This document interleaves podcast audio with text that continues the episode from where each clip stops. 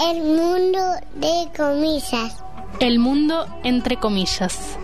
Una cita con la cita textual. Entrevistas, relatos. En el fondo, siempre es más interesante escuchar a un, a un escritor si lo entrevistan en la radio. Poesía. Eh, en la medida en que las pausas, confesiones, las equivocaciones, declaraciones, su, su respiración, to- todo eso es una cosa mucho más, más viva, una, una presencia más convincente. El mundo entre comillas.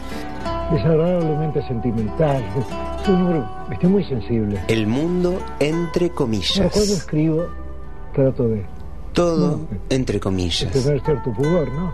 Como escribo por medio de símbolos, nunca me confieso directamente, la gente supone que esa álgebra corresponde a El mundo entre comillas. En el aire de la radio. El mundo entre comillas. Historias, entrevistas, desde las palabras, literatura del siglo XX, Te voy a decir algo que se conoce muy poco. ¿no? documentales, textos, Creo que nadie conoce eso. ¿no? La CIA se presentó en mi casa. declaraciones, Eso estoy seguro. confesiones. Disfrazada de periodistas. Todo entre comillas. El mundo entre comillas. Sí, es una linda casa donde funciona la Federación Libertaria y Aquí comienza el mundo entre suponemos comillas. que es bastante hospitalaria porque nos gusta recibir gente.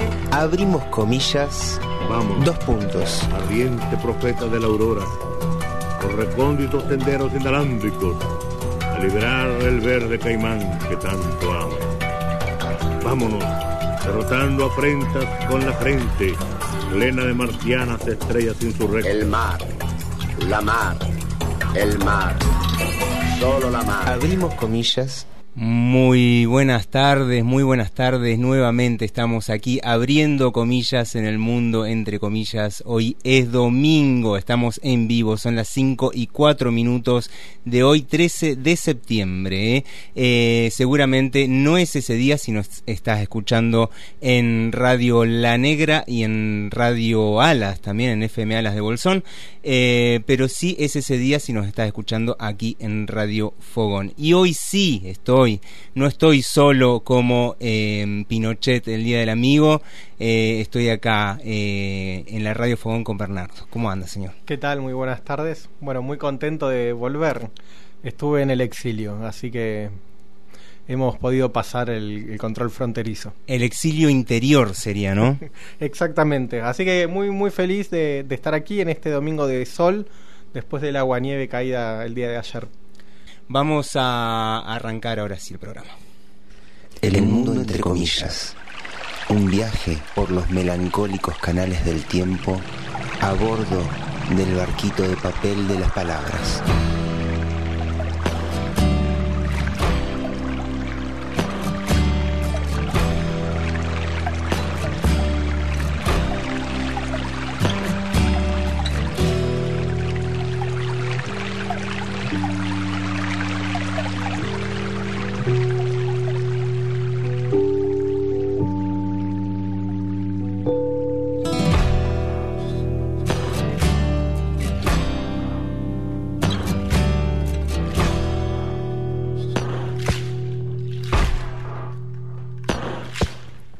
Ahora sí empezamos el programa y tenemos eh, un avance ya eh, de una década desde que empezamos el programa. Bien, cambiamos de, de dígito. Cambiamos de dígito y esto es para festejar, ¿eh? para empezar a abrir bebidas espirituosas en este momento. Y espirituoso ya nos marca un poco por dónde va a ir hoy.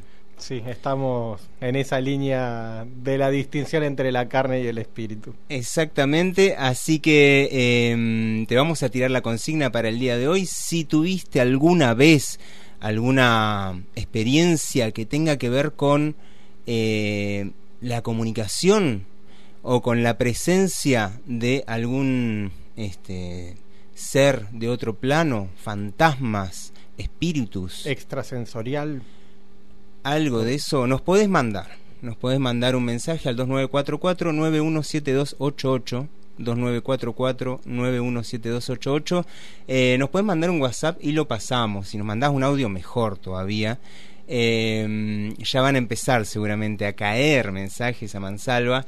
eh, contándonos eh, historias de este tipo, porque el personaje que nos ocupa hoy se llama Chico Xavier, ¿no? Sí, sí, este muchacho brasileño. Así le dicen, ¿no? Eh, porque a nosotros nos sale Chico Javier. Chico Javier, sí. O podemos negociar en un Chico Xavier, ¿no? bueno, no, que como nos salga, digamos, ¿no? Nos damos ese permiso. Eh, Chico Javier entonces es el invitado, el invocado, en este caso, a declarar en el día de la fecha. Y hoy, en, este, este mundo, entre comillas, citado a declarar, Chico Xavier. A criatura humana não é só chamada a fecundidade física, mas também a fecundidade espiritual. Medium, psicografía. Y cuando le preguntaban quién le había enseñado a dibujar, él describía un hombre que nadie había visto. Reencarnación. Estamos nos referindo a condições da personalidade humana reencarnada. Muerte. A, vamos dizer. Vida. Enseguida mi, uno de mis cohabitantes me advirtió Brasil. que tuviera cuidado, que había energías. Brasil, pentacampeón do mundo. Muitas vezes portadora de conflitos que dizem respeito seja a sua condição de alma em prova ou a sua condição de criatura en tarefa específica. Y de repente se escucha un sonido irrepetible, un sonido de un pisotón fuerte, un golpe, algo fuerte. Apariciones. Apariciones, apariciones. Nos recursos inmensos do cérebro, vamos dizer, nos recursos gustativos, nas mãos, na tactilidade Mensagens. com que as mãos executam trabalhos manuais, nos pés. Se todas essas potências foram dadas ao homem para a educação. Las vueltas de la vida. Hay algunos que sí que están agarrados a la materia y a eso justamente vienen, necesitan ser liberados. Citado a declarar, Chico Xavier. Chico Xavier, ahí me salió bien, como lo dicen los brasileiros. Los brasileiros. Esto de Brasil pentacampeón del mundo, ya vamos a saber por qué. Bien. Eh, no es que me salió así un Ronaldinho, no. no. bueno, eh, empezamos con la vida de este muchacho Chico Xavier. Eh, recordemos primero, como lo hacemos siempre, a mí me encanta esto de em, recordar eh, de qué eh, signo eh, chino es nuestro invitado a declarar, es perro. Bien, recordemos que la fecha de su nacimiento es 1910, ¿sí? Que veníamos en este recorrido del siglo XX, año a año, figura a figura. Bien, estamos con nuestro amigo Chico Xavier y bueno, nos toca el 1910 que si sacamos la cuenta da perro. Da perro, exactamente. ¿Y qué representa el perro? Eh, según, bueno, no, tenemos gente especializada en esto eh, que nos dice que representa la ternura, la fidelidad y la felicidad. Bien. Yo soy perro. Mire usted, mire usted. No soy de 1910, pero soy perro igual. Es como Chico Xavier, entonces. Eh, Chico Xavier creo que era perro de metal. ¿Usted? Desconozco el material, creo que de madera. Bueno, eh, ¿por el tema del fútbol lo dice o...? Lo dejo a su criterio, dice la filósofa argentina. Eh, Francisco Cándido Xavier se llamaba. Eh, claro, y a los franciscos le llaman eh, chico como acá le decimos Pancho. Bien. Así que también le podemos decir Pancho. eh, cariñosamente conocido como Chico Xavier, fue en realidad muchos seres en su vida, tantos que no se podrían contar. Eh, en realidad fue un medio de comunicación entre el mundo de los vivos y el mundo de los muertos.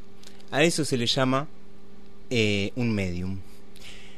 Nació en la pequeña ciudad de Pedro Leopoldo. Eh, ya el nombre del, del, pueblo ya da como una sensación de humildad, ¿no? De, ¿Dónde vivís? En Pedro no, uno no espera nada. De no, tranqui. Eh, en el estado de Minas Gerais. Eh, en Brasil, el 2 de abril era de, de Aries, De Aries. como yo, eh, de 1910. Hijo de un obrero y una lavandera y debemos decir, por fin tenemos un proletario Se, acá. se está haciendo justicia, ¿eh? Sí, sí, teníamos mucha clase media, ¿no? Que- Somos, somos unos desclasados, digámoslo de una vez. Así que acá sí tenemos un proletario eh, que creció junto con otros ocho hermanos. Era uno de los más grandes y, como veremos después, se tuvo que bancar bastante a su familia. Porque desde niño Chico Xavier se eh, eh, tuvo que laburar, ¿no? Pero además se sintió siempre diferente a sus hermanos, eh, a sus amigos. Eh, él podía ver a los muertos y conversar con ellos, mezclando así eh, los dos mundos en una, en una so- sola realidad. Para él no había mucha distinción, no se daba cuenta de las cosas, y medio que esto asustaba a la gente alrededor. No es para ¿A quién menos. estás viendo, chico? Eh, no, el señor que me acaba de decir tal cosa. No, no hay ningún señor. ¿viste? Murió hace 15 años. Eh, así que sus padres muy asustados pensaron que eh, el niño iba camino a la locura eh, y porque en esos tiempos no era común oír hablar de la comunicación con los muertos ni del espiritismo y ahora tampoco en realidad yo diría que cada vez menos Eh, con este auge de- del pensamiento racional la lógica la ciencia no Eh, así que ni chico ni sus padres sabían que él era un medium Como un privilegio desconocido incluso para él mismo, ¿no? Eh, Sí, eh, no, medio que hasta bastante grande no sabía muy bien qué hacer con eso. Pero ya lo veremos. Cuando tenía cinco años murió su mamá, desencarnó, vamos a decir, hoy, aquí en el mundo, entre comillas, desencarnó, no murió. Eh, y quedó el padre con los ocho hijos y sin dinero, sin saber eh, qué hacer, así que parece que el hombre no vio otra situación, otra solución que repartir a los chiquitos eh, con la gente cercana, entre los familiares, hasta poder hacerse cargo de ellos. A Chico le tocó en suerte, en mala suerte diría, vivir con su madrina. Se llamaba Rita de Casia y, según él, era una mujer egoísta y déspota, eh, quien lo maltrataba severamente. Según palabras de Chico, en realidad, eh, en realidad estas son conjeturas, esto de que era mujer egoísta y déspota. Él lo único que decía es que su madrina cometía actos extraños ay, es muy abierto, ¿no? y que, él, y que él estaba mal. Así que de ahí se saca la idea, porque no le gustaba hablar mal de la gente, aunque fuera heavy la gente. aunque ¿no? fuera su madrina. Aunque- sí. Tiene esta parte de la historia un inicio como de un cuento folclórico, ¿no? Sí. La madrina que lo trata mal, es- él es abandonado. Es un héroe. Sí. Está siendo, está en camino por lo menos. y continúa, ¿no? Como también como como un cuento folclórico porque aparece una madrastra. Hay que ver si es buena o mala. A ver, eh, parece que dos años después su padre vuelve a casarse con una mujer llamada Sidalia Baptista. Y ahí pudo reunir otra vez a la familia que estaba dispersa. Eh, seguían siendo muy pobres, pero Chico estaba feliz de haber dejado de vivir con su madrina y de conocer a esta madrastra que lo trataba bien y con la cual ambos aprendieron a formar un lazo de amor. Bien. Parece que la madrastra eh, pegó onda de verdad con Chico y, y bueno, él pudo tener una niñez eh, mejor de lo que si hubiera continuado con su madrina, ¿no? Eh, Chico continuaba cada vez con más visiones, conversaciones con los espíritus. Eh, su madre se le aparecía todo el tiempo, dándole charla, dándole consejos, eh, haciéndole compañía. Y su padre, muy angustiado, lo llevó al cura del pueblo, eh, a quien no se le ocurrió otra cosa, obviamente, que hace un cura vení que te exorcizo. Se me ocurren otras respuestas también, Sí, sobre sí. todo si hay niños, pero Sí. no las vamos a decir. No, no, no. Eh, por suerte, por suerte solo quiso exorcizarlo. Qué suerte tuvo chico en esta. Eh, bueno, hay que ver el método con el que quiso exorcizarlo. digo. No dice mucho de esto. Eh, mientras tanto, con tan solo ocho años eh, para colaborar con la, con la ruinosa economía familiar, como decíamos, eh, al mismo tiempo que estudiaba la primaria, que la dejó medio al final medio inconclusa, empezó a laburar primero una fábrica, luego en una tienda, después en un bar. Y bueno, ya más de grande, lo vamos a comentar después, eh, en el Ministerio de Agricultura, medio empleado, un empleado mm, de- del Estado, ¿no? Bien. Eh, pero laburó desde los 8 años. Y a los 17 años, Chico Xavier tuvo su primer contacto con el espiritismo y ahí le cayó la ficha de qué era lo que le pasaba a él. Porque eh, su hermana María se había enfermado gravemente y después de intentar de todo con la medicina tradicional, la llevaron a la casa de un matrimonio espiritista que se llamaba Los Peracio. Bien. La familia Peracio, ahí bien conocido en, en Minas Che, Gerais. La, lo tenemos que llevar a lo de los Peracio porque no nos queda otra. Eh, y allí él fue y estuvo mientras contemplaba cómo laburaban con su hermana, él miraba, pispeaba las bibliotecas y ahí en la biblioteca de esta familia conoció los libros de Alan Kardec, el libro de los espíritus y el Evangelio según el espiritismo. Luego de ver recuperada a su hermana, Chico ahí nomás dijo, esto me interesa, señores eh, Peracio, señor y señora Peracio, necesito eh, encarar por acá. Así que ellos medio que lo apadrinaron y, él se empezó a dedicar de lleno al estudio del espiritismo orientado por este matrimonio. Así que ahí lo tenemos, al amigo Chico, 17 añitos, eh, y Se dio cuenta por dónde venía, ¿no? Me imagino que debe haber sido una especie de, de alivio, ¿no? Esa ver a la madre muerta debe haber sido difícil, que te lleven a exorcizar debe haber sido difícil, reconocer que en eso hay una virtud, es como, por fin, ¿no? Un poco... por fin, esto capaz que sirve para algo, ¿no?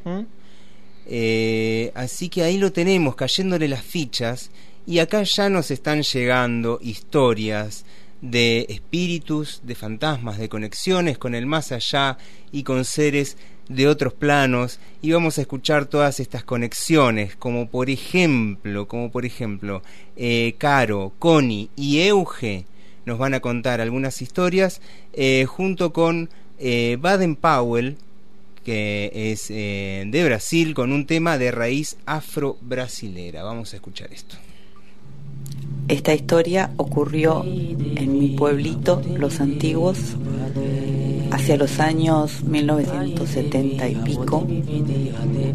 Eh, vivían en una casa un señor que era dibujante y un amigo con un perro y aparentemente tenían dinero. Alguien se enteró de eso y fue a robárselos en la noche y el señor dibujante terminó siendo asesinado. También fue asesinado su perro y en ese lugar, en esa casa, las personas que vivieron después, todas escuchaban ruidos y todas escuchaban al hombre, al dibujante y al perro que ladraba.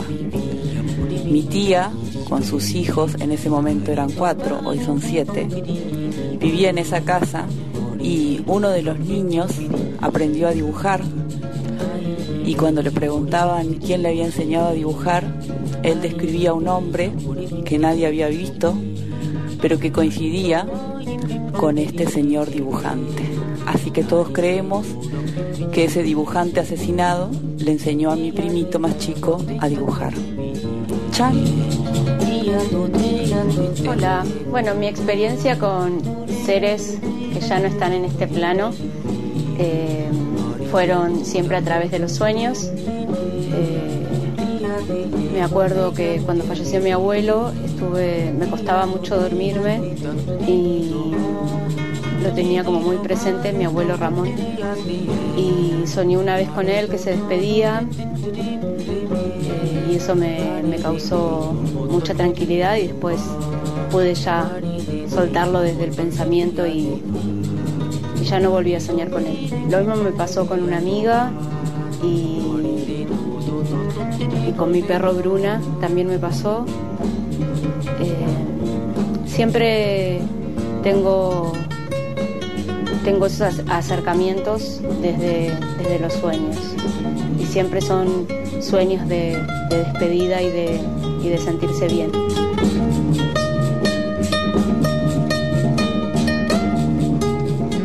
Yo debía tener 15, 16 años eh, y pasaron cosas muy flasheras con mi tío que, estaba enfermo de cáncer y yo estaba de vacaciones en otra ciudad, era verano y a mí no, mi familia no me había querido decir nada y yo un día me desperté re temprano, cosa que no sucedía nunca y, y supe todo eso, así me vino como ese saber bueno, me comuniqué, llamé, fui a un teléfono público, no había celular. Y, efectivamente era así, me volví antes, llegué a verlo antes de que se muriera. Y unos días después de que se muriera tuve un sueño en el que estábamos subiendo las dos familias, digamos la tío, tía, primes y mis hermanos y yo, eh, subiendo así como por una sierra y él venía y nos íbamos quedando como atrás y yo sabía que él ya estaba muerto, pero bueno, en ese ascenso conversábamos y yo no me puedo acordar, pero charlamos un montón y él me decía, yo quiero que le digas a tu tía, o sea, a su compañera, eh, esto, que tal cosa, de cuando pasó tal no sé qué, yo bla bla bla, así como tuvo un mensaje para mi tía. Bueno, yo me desperté así re tranquila, la siguiente vez que la vi a mi tía le digo, che tía, eh, soñé con el tío y me dijo que te dijera, y me lo tomé así como muy natural, eh, eh, tal cosa, tal cosa, tal cosa, y mi tía se quedó pálida, y mi tía, que no llora nunca, se largó a llorar mal, y me decía, pero vos cómo sabes esas cosas, esas cosas no las sabe nadie. Yo le decía, ay, pero te acabo de decir, me las dijo el tío en el sueño. Y bueno, nada, ese fue así como un evento medio flashero de mensaje del más allá.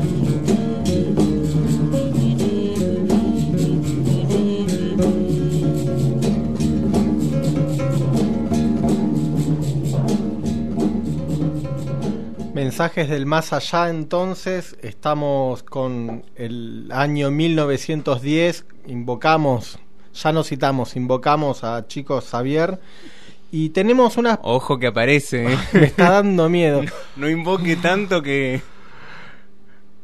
Pero igual me da miedo por desconocer, no tanto porque sea un ser nefasto, ¿no? Porque convoca potencias oscuras que están dando vueltas, no las vamos a negar, pero es... Ya lo vamos a ver. Igual es el terror a, los descono- a lo desconocido. Mm. Decíamos, citamos ahora sí a Chico Xavier y él dice que a finales, abrimos comillas, ¿no? A finales de 1927 en una reunión pública, doña, doña Carmen Peracio, recordemos este matrimonio que lo ayudó, medium de muchas facultades, transmitió la recomendación de un benefactorio espiritual para que yo, chico Xavier, tomase el lápiz y experimentase la psicografía. Una palabra que para nosotros va a ser clave hoy, así como des- desencarnar va a ser clave, la psicografía va a ser clave también. Dice chico Xavier, obedecí y mi mano de pronto escribió 17 páginas sobre los deberes espíritas. Sentí alegría y susto al mismo tiempo. Claro que no, como temblaba mucho cuando terminé. Así cuenta Chico Xavier su primer trabajo psicográfico. Ya vamos a ver bien con mayor precisión qué es esto de la psicografía. A partir de ese momento arranca para Chico Xavier su carrera espiritista. Organiza el primer centro de espírita de la ciudad de Pedro Leopoldo, aquel pueblito donde él había nacido, que habíamos dicho muy prejuiciosamente que no pasaba nada. Sí. Bien, hay un centro espírita. Eh, llamado Centro Luis Gonzaga. Para éxito de Chico Xavier fueron solo cinco personas, más de las que suelo convocar yo a cualquier reunión que haga, así que lo envidio profundamente. Dice nuestro cronista que por esas épocas, en 1931, ¿no? Fue que se le apareció por primera vez su guía Emanuel. También hablaremos de él un poquito con mayor profundidad y sobre todo lo vamos a leer a Emanuel. Quien le enseñó los tres puntos básicos de la mediumnidad. Este término que también nos va a ser importante el día de hoy. La mediumnidad, esta capacidad de ser medium, esta posibilidad. Sí. Disciplina, disciplina y disciplina. Los enfermos comenzaron a llegar de todas partes para ser curados por Chico, que además de dar mensajes, sanaba con energía. Lo llamaban el loco que habla con los muertos, claro, pero en la puerta de su casa se formaban colas de dos cuadras para verlo. Imagínense en Pedro Leopoldo, Sí. pueblito, está el pueblo de dos cuadras. de dos cuadras, tal Exactamente. Ya pasamos al año siguiente, Chico tiene 22 años, estamos en 1932, Claro. y edita su primer libro me- mediúmnico, Parnaso de Ultratumba. Esto es muy bueno, me estuvo rompiendo la lógica todo, todo toda esta semana, perdón la interrupción, ¿no? Sí. Pero es el libro de quién, ya vamos a ver de quién es, ¿no? Pero ya vamos a ver que además Chico se negó a cobrar los derechos de Sí. autor, lo que habla de, de una entrega a su ser medium que, que es envidiable. Mm. La publicación de este libro, un título hermoso además, Parnaso de Ultratumba o Parnaso del Más Allá, también lo traducen en otros lados, eh, escandalizó al extremo conservadurismo religioso existente en Pedro Leopoldo.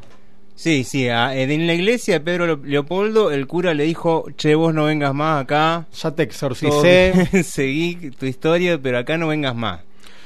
Y claro, se la perdió el cura, no pudo verla el cura, lo rajó a Chico, pero a su vez él cuando se va de la iglesia atrae a otras personas, a muchísimas personas, y atrae por sobre todas las cosas muchísimos críticos literarios, periodistas y curiosos, ¿no? Gente que viene a ver a este pibe de 21 o 22 años con muy poca instrucción formal, recordemos que apenas terminó la primaria, no la terminó, Ujú. quedó inconclusa. Había sido capaz de escribir esos poemas tan distintos, con una métrica perfecta, a una velocidad vertiginosa, incluso a veces dos sonetos simultáneamente. Para el que no conozca mucho del soneto, es muy estructurado, ¿no? Ujú. 11 sílabas, 14 versos, una rima muy marcada, etcétera. Eh, Claro, este pibe entonces se encontró con que no solo que escribía sonetos, publicó un libro, Parnaso de Ultratumba, muy bien escrito y claro, cayeron los críticos a ver quién es este flaco. En todos los poemas se podía leer entre, mi- entre líneas el mismo mensaje. Estamos vivos, la muerte no existe. Parnaso de Ultratumba. Así entonces es como Chico se hizo famoso. Por otro lado, también le empezaron a, llover piedrazos, cascotazos, ¿no? Las críticas y los ataques por parte de la iglesia y la prensa que se lo querían morfar vivo agarrándolo en alguna trampa. Claro, esto es puro chamullo, habrán dicho. Sí, sí, sí, le caían a ver si lo podían enganchar, ¿viste? Claro. ¿Qué te haces vos el medium? Palabra prohibida, más me imagino, para el cura de esa iglesia. Y empezó también a tener problemas de salud. Se estaba quedando medio ciego. El- hay una foto de chico Xavier con unos colores como si la foto fuera de la década del 70, una Sí, cosa así, con sí. unos anteojos voluminosos, vamos Sí, a decir. Sí, sí, sí. Una foto muy linda, por cierto. Mm. Eh, y estos problemas de salud y estos problemas, sobre todo en la vista, no lo van a abandonar en toda su vida. Eh, me llama la atención esto también, la entrega corporal, ¿no? Sí. Joya, sos medium. Bueno, hay un costo físico. Sí, sí, el tipo se pasaba las noches enteras, porque recordemos que siempre laburó, entonces eh, eh, Medium era de noche, el tipo, y se pasaba las noches enteras prácticamente sin dormir, eh, haciendo estas cosas. Parafraseando a Ricky Martin, medium de noche, obrero de día. Eh, pero bueno. Ah, pensé que psico... imagínate que te toque ser psicógrafo de Ricky Martin. ¿no? Ay, ay, ay. ay, ay, ay. Bueno, quizás se descubran varios de los secretos guardados en la época. Perdón, nos fuimos por, por las ramas. Eh, tenemos más mensajes, nos siguen llegando. Se está colapsando el, WhatsApp. Repetimos número 2944-917288. Eh, si alguno es fanático de las redes sociales, tiene también en el Facebook, que dicen que es más de viejo, eh, Américo Fogón, tenemos Instagram porque no reconocemos nuestra edad, tenemos Radio Fogón La Comunitaria, El Mundo entre comillas, por cualquiera de los dos medios pasen mensajes y Gonzalo detona el, el, celular. Y así es como nos llegan también los mensajes de Euge y Helga contándonos historias del ultratumba. Otra cosa que pasaba es que mi cuarto en la casa, también adolescente, mi cuarto en la casa familiar estaba como de un, de un pasillo, del otro lado un pasillo, y para acceder al baño y al resto de la casa tenía que cruzar por ese pasillo. La puerta, que era como de doble hoja, que, que tenía que atravesar para ir al resto de la casa o para volver a mi cuarto, yo lo sentía un vórtice de energía hacia otros lados. Y efectivamente, cada vez que pasaba por ahí, escuchaba como voces lejanas, sonidos raros, sentía que me tocaban. Eh, así que me costaba mucho, si me hacía pisa la noche ir al baño, porque, bueno, me asustaba, eso sí me asustaba. Eh, y no entendía bien qué hacer con eso. Incluso muchas veces veía como un aire distinto, borroso, no sé, como con una energía ahí cargada.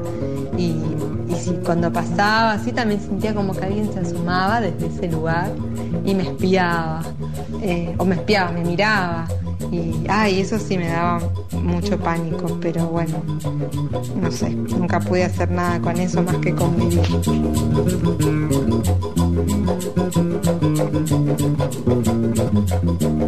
Bueno, una experiencia eh, de situaciones que no tienen, que no se pueden explicar a través de la razón.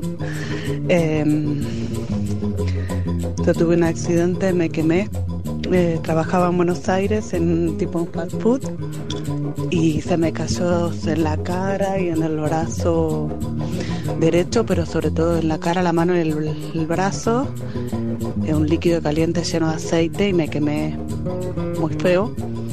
Y bueno, fui al hospital, que me la RT me derivó, qué sé yo, era un desastre, me dolía mucho terminé en el hospital del quemado y no me voy a olvidar nunca, me hicieron un raspaje y me dejaron la cara del lado derecho con un pozo y la herida así sin piel, carne viva. Y me dijeron que esto iba a ir sí o sí a cirugía estética. Este, recuerdo que salí del hospital del quemado con mi hermana, nos tomamos un taxi para volver al departamento y el taxista tenía calor y no quería subir la ventanilla y yo tenía la carne viva, entonces cualquier airecito, cualquier era un dolor re grande y bueno, esa sensación de estar a carne viva y cuando las cosas te duelen mucho, después la pude llevar a la pude repetir en situaciones por ahí haciendo analogías, ¿no? Pero bueno, la cuestión es que llegué al departamento ya bastante angustiada. Recordé que en Bolsón había una mujer que se llamaba Rita que curaba quemaduras. Y entonces levanté el teléfono y la llamé. Y hablé con ella y le conté, la quemadura había sido hacía como cuatro días. Y ella, no sé, no recuerdo bien qué me dijo, pero sí recuerdo que corté el teléfono estando a 2.000 kilómetros de distancia, teléfono fijo en ese momento, y inmediatamente me creció una primera capita de piel en la herida. Eh, y bueno, después por el tema de la RT, era menor de edad, bueno, volví a Bolsón, trabajé ese verano y la iba a ver una vez por semana y ella me dijo, mira, si me hubieras llamado inmediatamente y no te hubiese puesto gasas furacinadas y esas cosas, te la hubiese curado en el momento. Y me pasaba la mano solamente y iba creciendo la piel, creciendo la piel. Yo dejé de hacer cualquier otro tipo de terapia. Eh, más que ir a ver a Rita. Bueno, finalmente eh, los que me conocen saben que no me hice ninguna cirugía estética. Y después de un tiempo, cuando me volví a vivir acá, eh, una vez estaba aprendiendo el termotanque y me estalló el termotanque, literalmente. Y bueno, yo estaba medio agachada para ver dónde estaba el piloto y las termocuplas. Así que me quedé sin mano, toda la mano toda quemada, sin cejas, eh, ese lado de la cara, eh, todo quemado. Y ahí sí que no lo dudé, inmediatamente me fui a ver la Rita. Me pasó la mano y bueno, nada, al día siguiente sin guantes estaba desyuyando con esa mano en la huerta. Era mágica y esa decía también que lo de esa era un don, que esa en realidad era como un medium. Jamás quiso cobrar un peso por lo que se hacía y bueno, somos muchísimas las personas que nos vimos beneficiadas por su servicio y me encantaría en este momento homenajearla y recordarla con mucho cariño, ya no se encuentra entre nosotros. Recuerdo una vez que también una persona que trabajaba en la DEC tuvo un, una electrocutó con cables de, de, media tensión y la llamaron por teléfono y ella este, estaba muriendo y ella hizo todo un, trabajo a distancia porque bueno, la electricidad te quema por dentro los órganos y bueno, le salvó la vida y pudo llegar al hospital de Esquel, estuvo internado, pero bueno, esa persona que era del hoyo también, eh, también se encuentra entre nosotros, así que bueno, eh, esa es una experiencia con una medium. Ahí estaban Euge y Helga contándonos algunas historias más eh, de mediumnidad, en este caso de sanación, ¿no? A través de energía. Y eh, le agradecemos al Gerard que nos manda un mensaje diciéndonos que se siente identificado, que le está gustando el programa. Eh, continuamos con Chico, lo habíamos dejado ya eh, famoso, pero medio complicado medio complicado. Por un lado de salud y por un lado que lo estaban cascoteando desde la prensa, eh, las religiones, sobre todo el catolicismo le estaban pegando porque, bueno, eh, catolicismo como eh, no cree en la reencarnación, eh, por ejemplo, entre otras cosas, ¿no? Después vamos a ver ahí los roces que tienen con, con las religiones.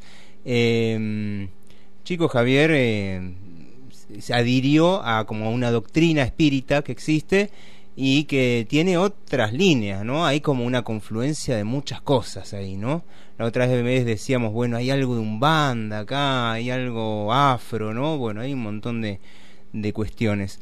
Eh, y ahí lo tenemos, a Chico eh, psico, psicografiando, eh, y parece que escribió, dictado por espíritus desencarnados, en el total de su vida, ¿no? 412 libros, más o menos 6 por año. Eh, libros en inglés, en francés, en español, en esperanto, en japonés y en griego. Un tipo que no eh, terminó la primaria, ¿no? Eh, tratando temas como filosofía, medicina, historia, crónicas de literatura infantil, eh, y como decíamos recién, los derechos autorales fueron donados a eh, cerca de 3.000 hogares para ancianos, para niñes, eh, hospitales, salas de primeros auxilios, comedores, eh, ahí en la, en la zona norte de, de, Brasil, en su provincia sobre todo, ¿no? Eh, y él decía, recibir libros de los maestros espirituales no me da privilegio alguno. Yo solo soy el medio a través del cual hablan ellos. Dijo alguna vez Chico. Eh, y en 1943 eh, apareció el primer libro dictado por eh, el guía André Luis. Eh, se llama La vida en el mundo espiritual, no solar, donde se describe el tránsito de las personas en la vida después de la muerte.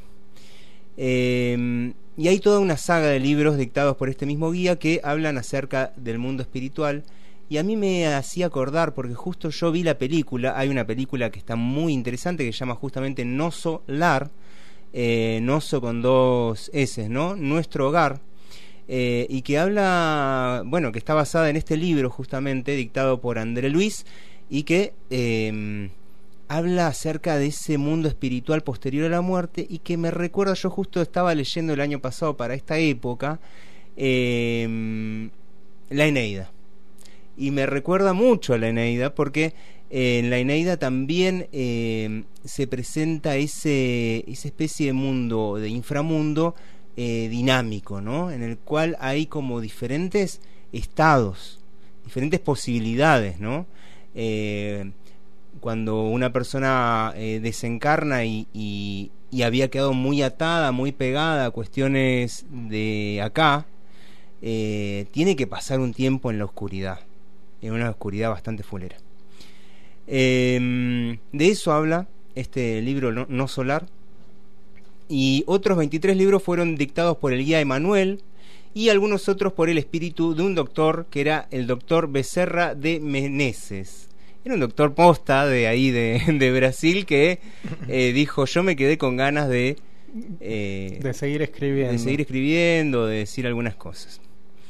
Además, Chico eh, psicografió a cientos de espíritus, autores fallecidos, famosos, eh, que querían dejar sus nuevos escritos. Muy divulgado fue el caso de Humberto de Campos, porque sus familiares le hicieron juicio a Chico porque querían los derechos autorales. Qué garca la familia, sí. loco. Pero el juez, muy bien, muy despierto el juez, le dijo eh, a, la, a la esposa de Humberto de Campos, le dijo que podía cobrar los derechos de autor, pero de los libros de, él, de su marido que haya escrito estando vivo. Los de después de muerto se los dejaba para para Chico. Para Chico. Este, bueno, cuando decimos que Chico ganó este juicio es una forma de decir porque esto eh, nunca cobró un centavo. Es un tema serio, ¿no? Pero digo, es medio bizarro esto de llevarlo a juicio. No incluso me imagino, che, chico Javier, te voy a llevar a juicio porque estás mancillando el nombre de, de mi esposo, de mi hijo, no sé quién será acá, eh, y estás diciendo que estás escribiendo a nombre de él. Podría haber sido una opción. Esa es un, hasta más ética, se sí, puede decir. Y el juez ¿no? me imagino que podría haber fallado a favor de la familia. Sí. Pero le están reclamando derechos de autor. Qué locura, qué locura. Pone, nos pone en serios aprietos sobre el concepto de autor. Sí, sí, sí. A ver acá, Sadaik, ¿dónde te metes? ¿Dónde te metes, no? Sadaik, eh, Sadaik. Sada Estoy sí, medio perdido con... sí, es Sadaik. de, de, De los músicos. Sí. Adi, Capif y todos esos son de los músicos. Bueno, por medio de psicografías, eh, y acá nos metemos, teníamos que tener una parte policial, Claro. pues nos quedamos enganchados ya de, de programas anteriores con la parte policial y teníamos que tener una parte policial. Eh, logró aclarar casos de asesinato ¿eh? a través de la psicografía que hasta sentaron jurisprudencia en Brasil. ¿eh? Eh, esto es un delirio también. El primer caso fue en 1978. Eh, Mauricio Garcey Enríquez, de 16 años, había sido asesinado por su mejor amigo, Divino Núñez, quien aducía que se había tratado de un accidente. Eh, los padres de Mauricio recibieron a través de Chico una carta donde el propio eh, Mauricio les explica el accidente y les pide que liberen a su joven amigo, que era inocente. Eh, esto, por supuesto, sumaba algunas pruebas contundentes de que el que había escrito la carta era su hijo, desde el otro lado. No, ¿Qué serán pruebas estilísticas, por ejemplo? Eh, parece que, eh, claro, hicieron como pruebas de peritos grafólogos y demás y descubrieron que la firma, la letra era exactamente la, La de Mauricio. La de Mauricio. Eh, y, ah, y con datos, datos que solo sabían sus padres. Claro. Entonces, eh, nada, este material parece que se anexó al proceso judicial y el juez basándose en la psicografía de, de Chico Javier y en la aprobación de, del, del pibe muerto, ¿no? Libera al joven culpado. Con esto me parece que explica también, voy a salir, me, me voy a salir por una diagonal, Sí, sí. el proceso contra Lula da Silva, ¿no? Apa. ¿Usted compró el departamento o no? ¿Cuánto lo pagó? Le dije que no lo compré. ¿En dólares? ¿Está el testimonio, una cosa así? Claro, si se... si avalan el sistema judicial Sí, sí, sí. como prueba, No, no, me no. quiero poner en contra a nadie con lo que voy a decir, pero lo voy a lograr igual. Eh, aprueban como prueba testimonial a la carta psicografiada por Chico Javier. Claro, sí, da para todo, da para claro, todo la justicia preso, sí. Eh, igual eh, vamos a tomarlo como una como una victoria de Chico Javier y no como un desastre de la, de la justicia, brasileña. No, que va a ser un desastre. Eh, no, es una victoria de Chico, claramente. Eh, bueno, los muertos, los muertos parece que hacían cola para eh, desde aquel otro lado también, ¿no? Eh, así como había cola en la casa de Chico Javier, había cola del otro lado del río Estigia, se llamaba. la, la Queronte era la Eh, laguna Estigia, sí. Eh, había cola, parece, del otro lado para mandarle mensajitos a este cartero del más allá, eh, que estaba más que atareado, ¿eh?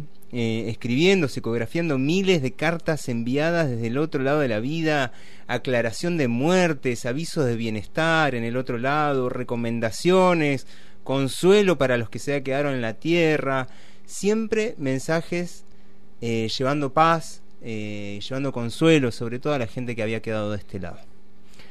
Eh, sin embargo, este, este, este hombrecito que nunca se casó, que nunca tuvo hijos, eh, y que en sus últimos años usaba claramente un peluquín, hay que decirlo, vivió desde sus 48 años en una humilde casita de la ciudad de Uberaba, en la misma provincia donde había nacido, y vivió siempre de su sueldo y, más tarde de, de- de su jubilación, de una módica jubilación, imagínate en el norte de Brasil, eh, de empleado público en el Ministerio de Agricultura, donde trabajó eh, desde la década del 40 hasta su jubilación.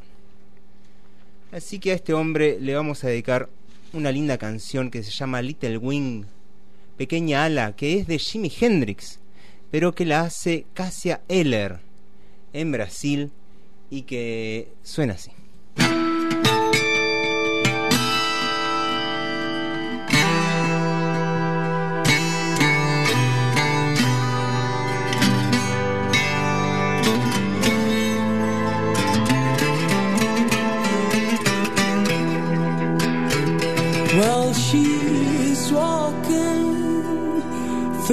Clouds where the circus mind that's running wild.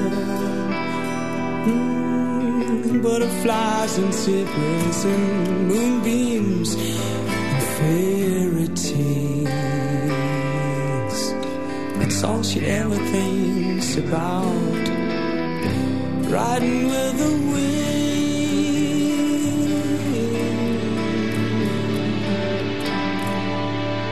When I'm sad, she comes to me with a thousand smiles. She gives me free. It's alright, she said. It's alright. Take anything you want from me. You can take anything. again.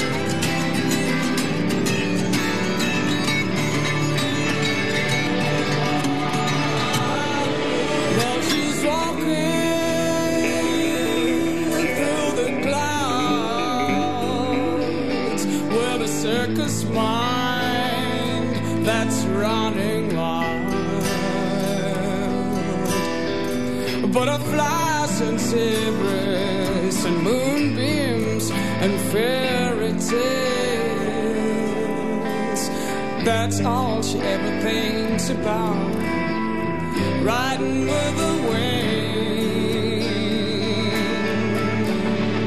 Now, when I'm sad, she comes to me with a thousand smiles. She gives me free. That's alright, take anything, you want from me. You can take anything, anything.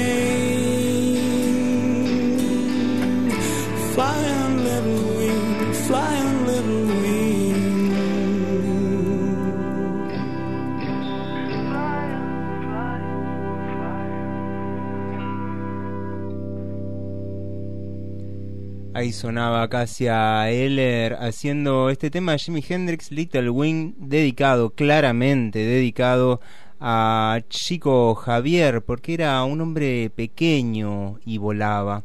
Eh, y nos siguen llegando mensajes desde el más allá. En este caso, Javi, junto con Baden Powell, nos va a contar una historia ocurrida en Quito.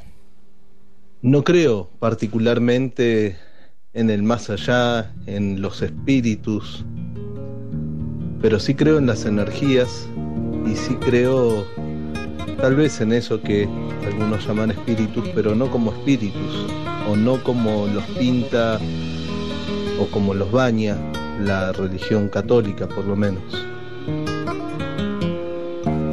Y la historia que les voy a contar ocurrió hace muchísimos años en, en Quito, en Ecuador, en donde estuve viviendo un tiempo.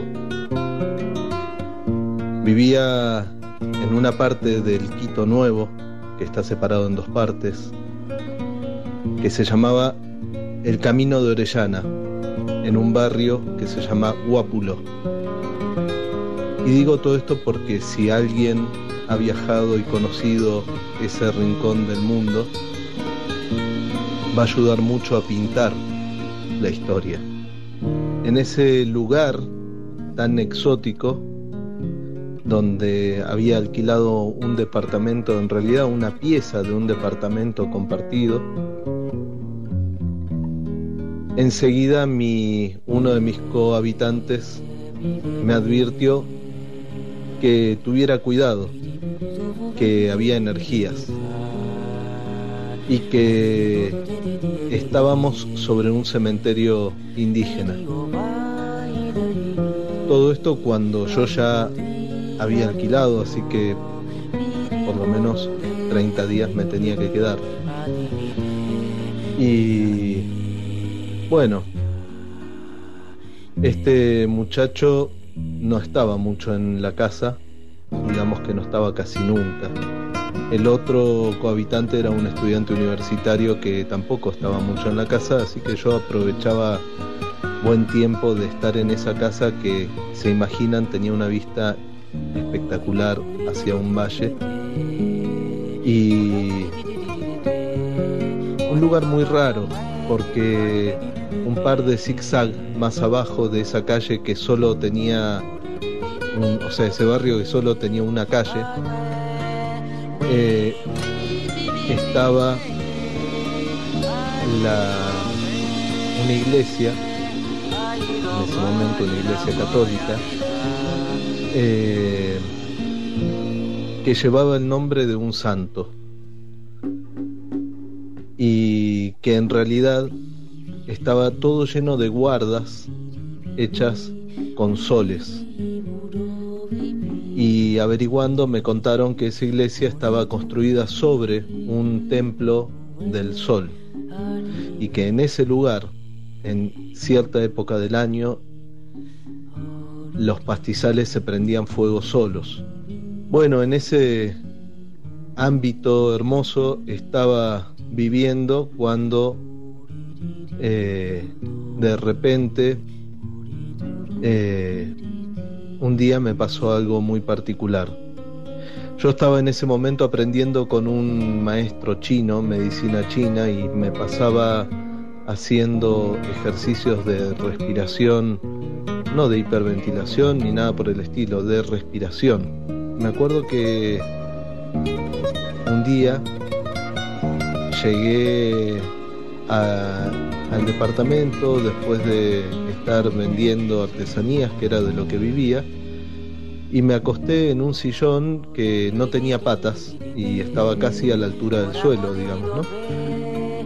Y me acosté con los, las manos eh, sobre mi pecho. No en forma de rezo, pero sí tenía las dos manos cerca del pecho. Y recuerdo que, durmiendo ya, sentí que alguien me tocaba uno de los dedos. Y sentí la aspereza de la piel de un reptil.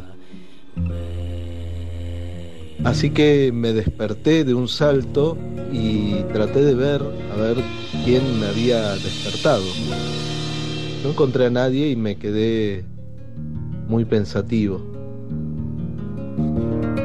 Después, otra cosa que me pasó en esa casa es que yo escribía cartas. En ese momento no había WhatsApp ni todas estas cuestiones. Existía el mail, pero a mí me gustaba escribir cartas en papel y escribía a mis amigos, a mi familia. Y recuerdo que veía al gato que pasaba para un lado y para el otro. Así que en un momento, cuando vino uno de los cohabitantes, le pregunté, che, ¿qué onda el gato? ¿Come acá? ¿Dónde, dónde está? Me dijo, ¿qué gato? ¿Lo viste? ¿Cómo? ¿No hay gato? Le digo yo.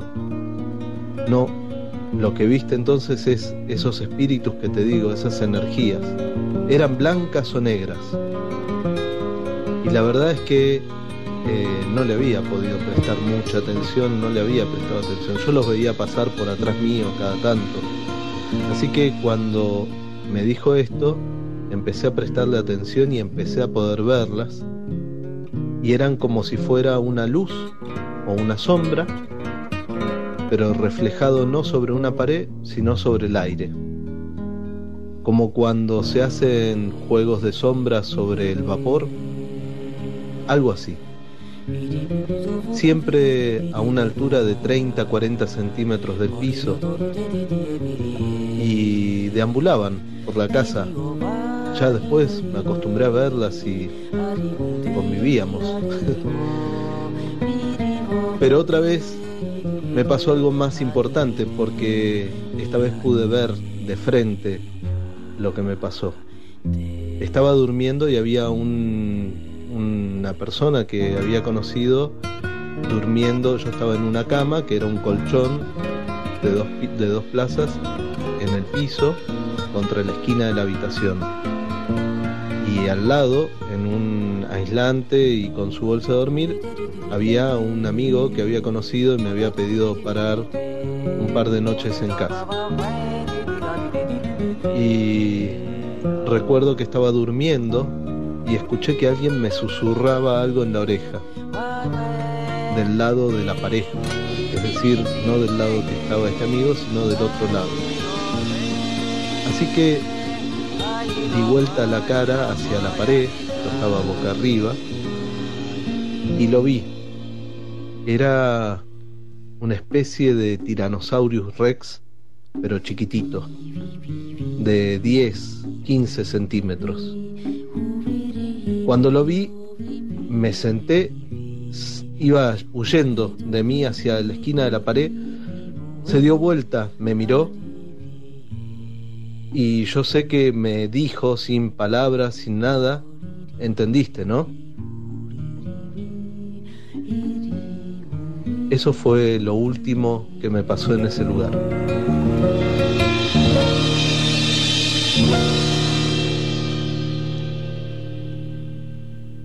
Le agradecemos profundamente a Javier por este, esta narración eh, tan florida también, que termina siendo un tiranosaurio rex de 30 centímetros de largo. Y nos queda la duda de si entendió o no. Nos, nos queda muy abierto ese final, ¿eh? Em, bueno, van llegando entonces los mensajes este, desde el más allá y... Eh, Nos quedamos con ya un chico Javier adulto eh, produciendo muchísimo. Eh, en realidad no era él el que producía, sino eh, que producían los, los Tomuer a través de él.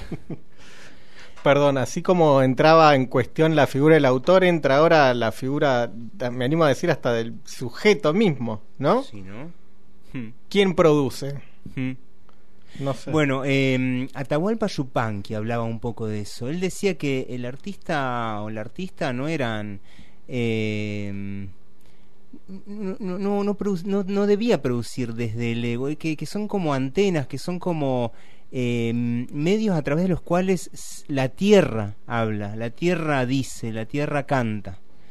Eh, Está buena esa idea, ¿eh? Él hablaba un poco, Atahualpa hablaba de eso, de, de los poetas, de, la- de las artistas como medium.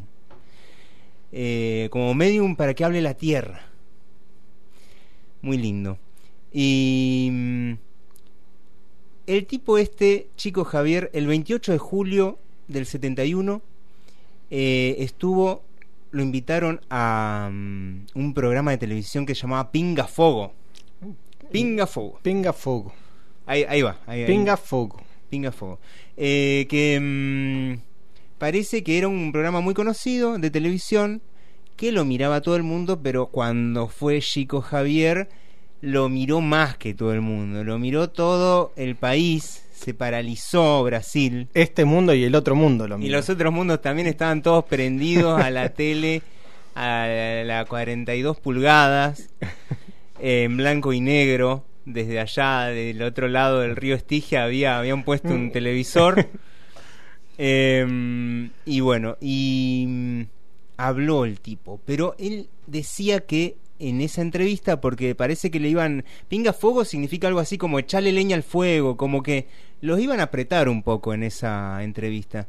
Entonces él dice: Yo voy a ir con mis asistentes, con Emanuel y otra.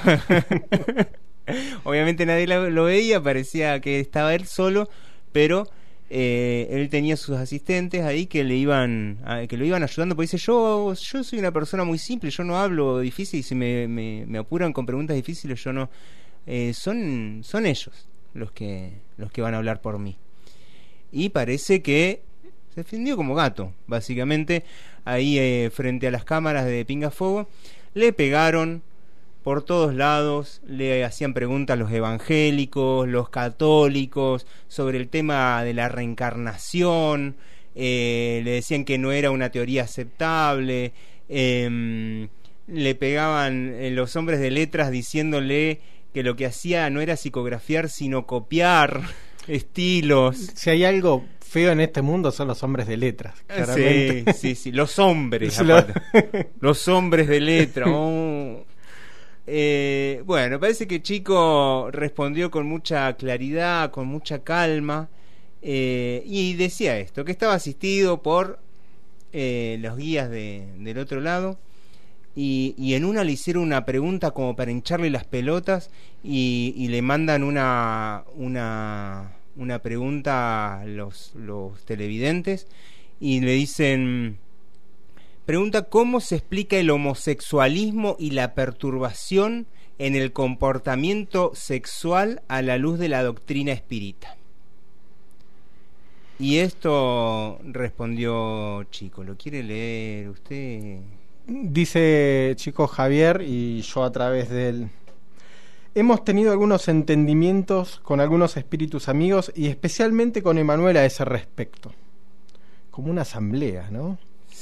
Sí. El homosexualismo, tanto la bisexualidad o bisexualismo como la asexualidad, son condiciones del alma humana.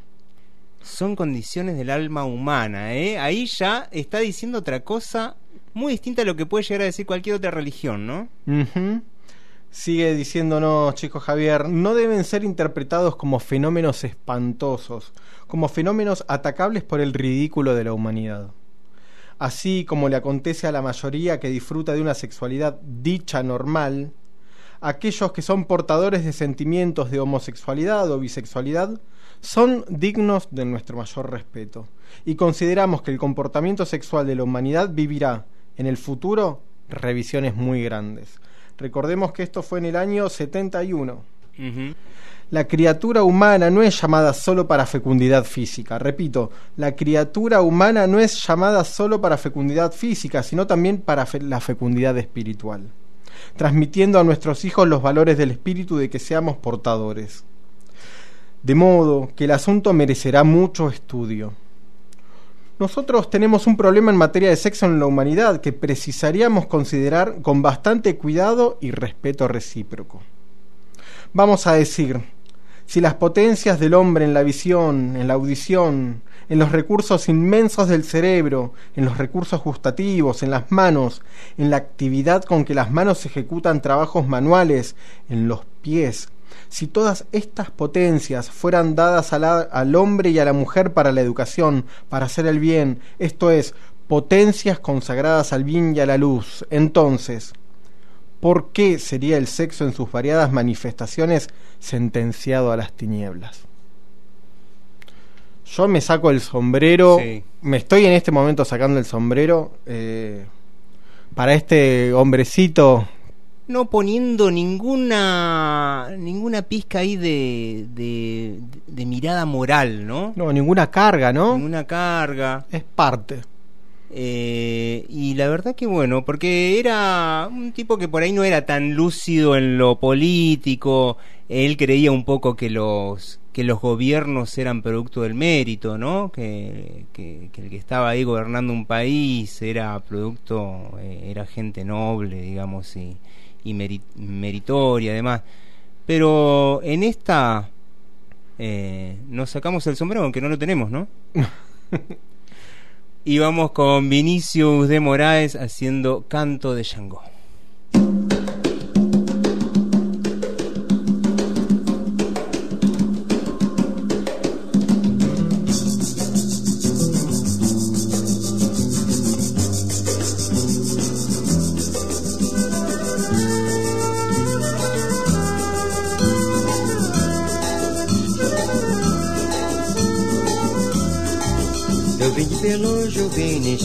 De que eu vim. Sou filho de rei, muito lutei pra ser o que eu sou. Eu sou negro de cor, mas tudo é só amor mim. Tudo é só amor para mim. Xangô acordou, hoje é tempo de amor, hoje é tempo de dor em mim. Xangô acordou. Salve Xangô,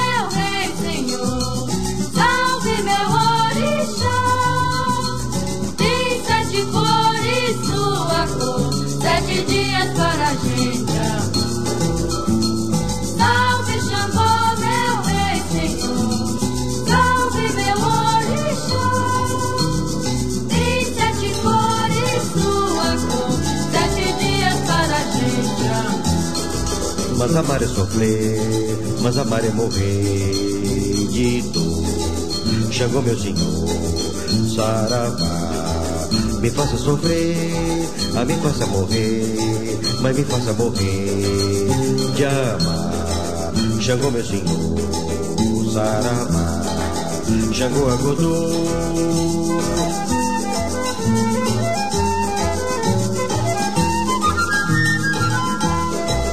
Eu vim de bem longe, eu vim, nem sei mais de onde é que eu vim.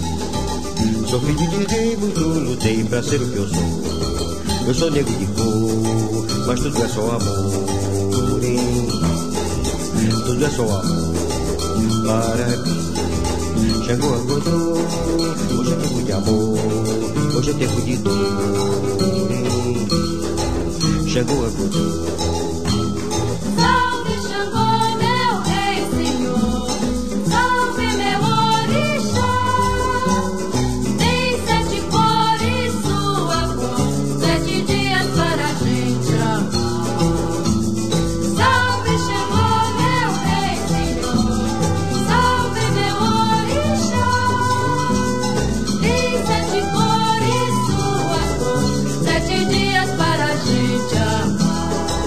Mas amar é sofrer, mas amar é morrer dor. Xangô, meu senhor, saravá. Me faça sofrer, a me faça morrer, mas me faça morrer de amar. Xangô meu senhor, saravá, Xangô agudou.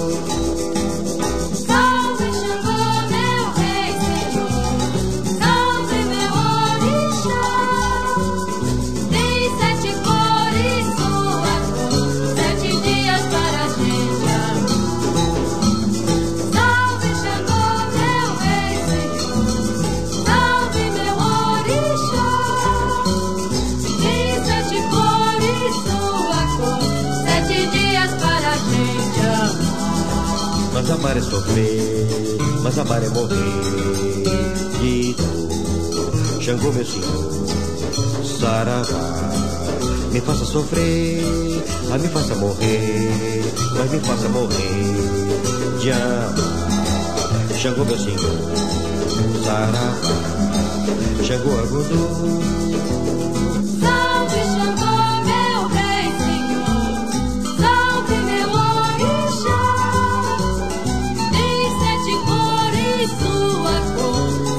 Dias para a gente amar.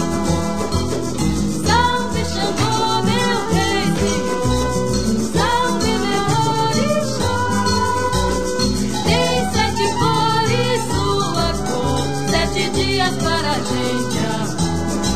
Mas amar é sofrer, mas amar é morrer de dor. Xangô, meu senhor, saravá, me faça sofrer, mas me faça morrer, mas me faça morrer de amar.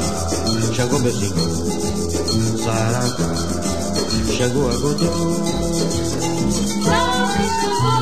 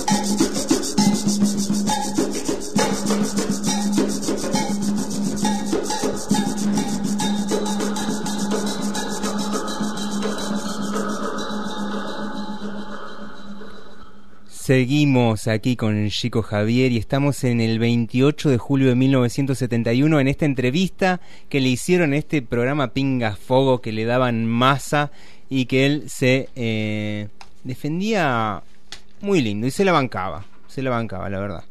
Em, en una le cuentan, y acá esto es muy lindo, le, le, le preguntan, ¿no? Le dicen, chico, un telespectador pide que usted cuente un hecho ocurrido en un avión en el que usted viajaba, cuyos motores empezaron a fallar y usted, eh, también como los demás pasajeros, lo que era perfectamente natural, entró en pánico. ¿Qué aconteció de ese, en ese avión? Y ahí Chico empieza a contar y abrimos comillas. La respuesta exige una actitud tal vez de hacer un poco de humor, pero es verdad lo que eh, yo voy a contar. En 1959 yo me dirigía de Uberaba para donde yo me mudara recientemente. Yo me dirigía hacia Belo Horizonte, cerca del cual está Pedro Leopoldo, la tierra donde nací, en la presente encarnación. Entonces, me gusta la aclaración, ¿no? Sí. Em, entonces el avión decoló de Uberaba e hizo una breve parada en la ciudad de Araxá. Después el avión decoló de nuevo. Después de unos 10 minutos el avión comenzó a inclinarse de un lado para otro, a veces hacia una, hacía una pirueta y todo el personal comenzó a gritar y a pedir a Dios, a pedir socorro, y yo estoy allí contemplando. Veo al comandante del avión y dice que no nos impresionáramos, que era un fenómeno llamado viento de cola, que apenas llegaríamos eh, un poco más deprisa pero algunas personas dijeron más deprisa al otro mundo. Entonces yo también comencé a impresionarme, porque yo no sé cuál es el nombre técnico de la evolución que eh, el aparato hacía. Eh, una persona entendida en aeronáutica sabrá describir el caso diciendo los nombres en que un avión puede rodar de cabeza para abajo. Y nosotros íbamos y mucha gente comenzó a vomitar y a gritar, a apretar el cinturón. Eh, aquellos amigos comenzaron a orar, señoras comenzaron a hacer el rosario, y yo con mucho respeto. Pero cuando vi aquella atmósfera, comencé a gritar también. Yo pensé, todo el mundo está gritando, yo también voy a gritar. Es la hora de la muerte. Entonces comencé a gritar como un poseído. Comencé a pedir socorro, misericordia de Dios, pero con fe, con escándalo, pero con fe.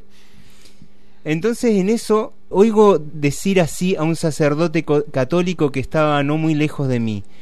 Chico Javier está allí, es el medium y espírita. Ese sacerdote con mucha bondad dijo, pero yo sé que Chico está orando por nosotros el rosario. Yo dije, sí, padre, yo también estoy orando. Pero comencé a gritar, válgame Dios.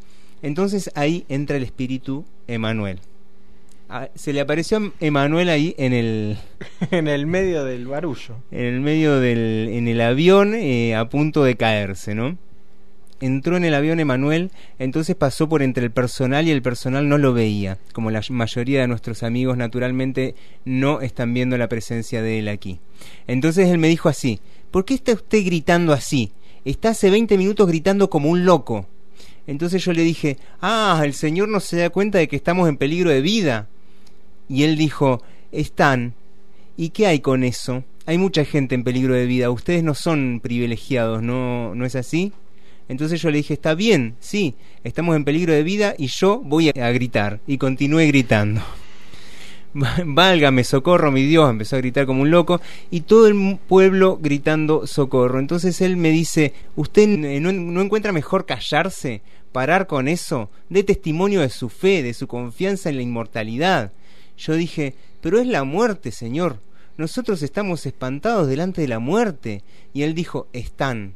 Yo dije, está bien, yo estoy con mucho miedo y estoy espantado como todo el mundo y estoy participando, yo también soy una persona humana y estoy también con miedo de esta hora y de morir en este desastre. Él dijo, Está bien, entonces muera con educación. Cállese la boca y muera con educación para no acongojar la cabeza de los otros con sus gritos. Muera con fe en Deus. Muera con fe en Deus. Yo dije entonces, yo solo quiero saber cómo es que la gente puede morir con educación. bueno, muy muy divertido, muy Ahí, ahí se nota como el espíritu liviano igual del, hombre, ¿no? Sí, sí, me gustó esto de... Me puedo entregar al caos, ¿no? Me puedo entregar al caos. Sí, sí. Eh, sin tanta culpa eh, cristiana, ¿no? Soy una persona humana. Vamos a escuchar, y para ver que era una persona humana y que tenía bastante mal gusto, vamos a escuchar la canción favorita. A ver. De Chico Javier. Fique agora com um trecho da canção favorita de Chico Xavier. Um grande abraço e que Deus nos abençoe.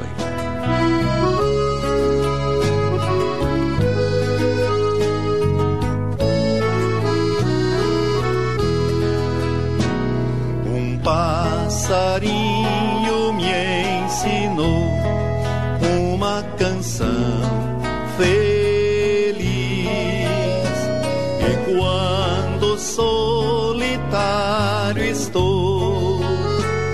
mais triste do que triste estou. Recordo que ele me ensinou uma canção que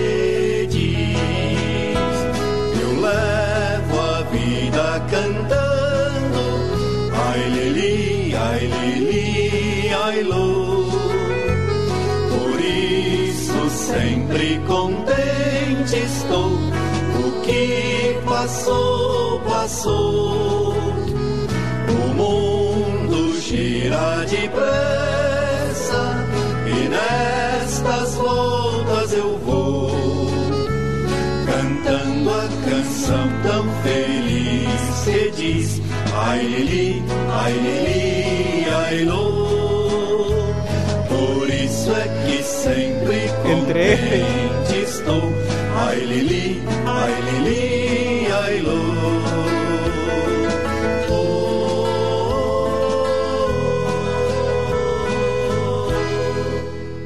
Sí, sé que le hizo acordar a Víctor Sorokin, ¿no?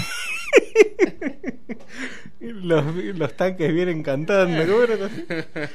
Sí, ¿cómo Bueno. está el balsecito? La voy a aprender a tocar con el acordeón, ¿eh? Bueno, para la próxima entonces lo esperamos a, a cantar Ay Lili. Ay Lili se llamaba la canción que más le gustaba a Chico Javier. Eh, bueno, qué, qué humano, chico, Sí, eh, sí, qué sí. humano. Eh, qué del pueblo, eso, eso. Eh, y nos siguen llegando cosas, ¿eh? Acá nos está llegando algo de Leo, eh, que nos va a contar una historia también de Ultratumba que eh, viene con secos y moleados de fondo, con la música de secos y moleados. Entonces, ¿moleados se dice? Mojados. Moleados, sí. Moleados. Ahí va. Hola, buenas tardes.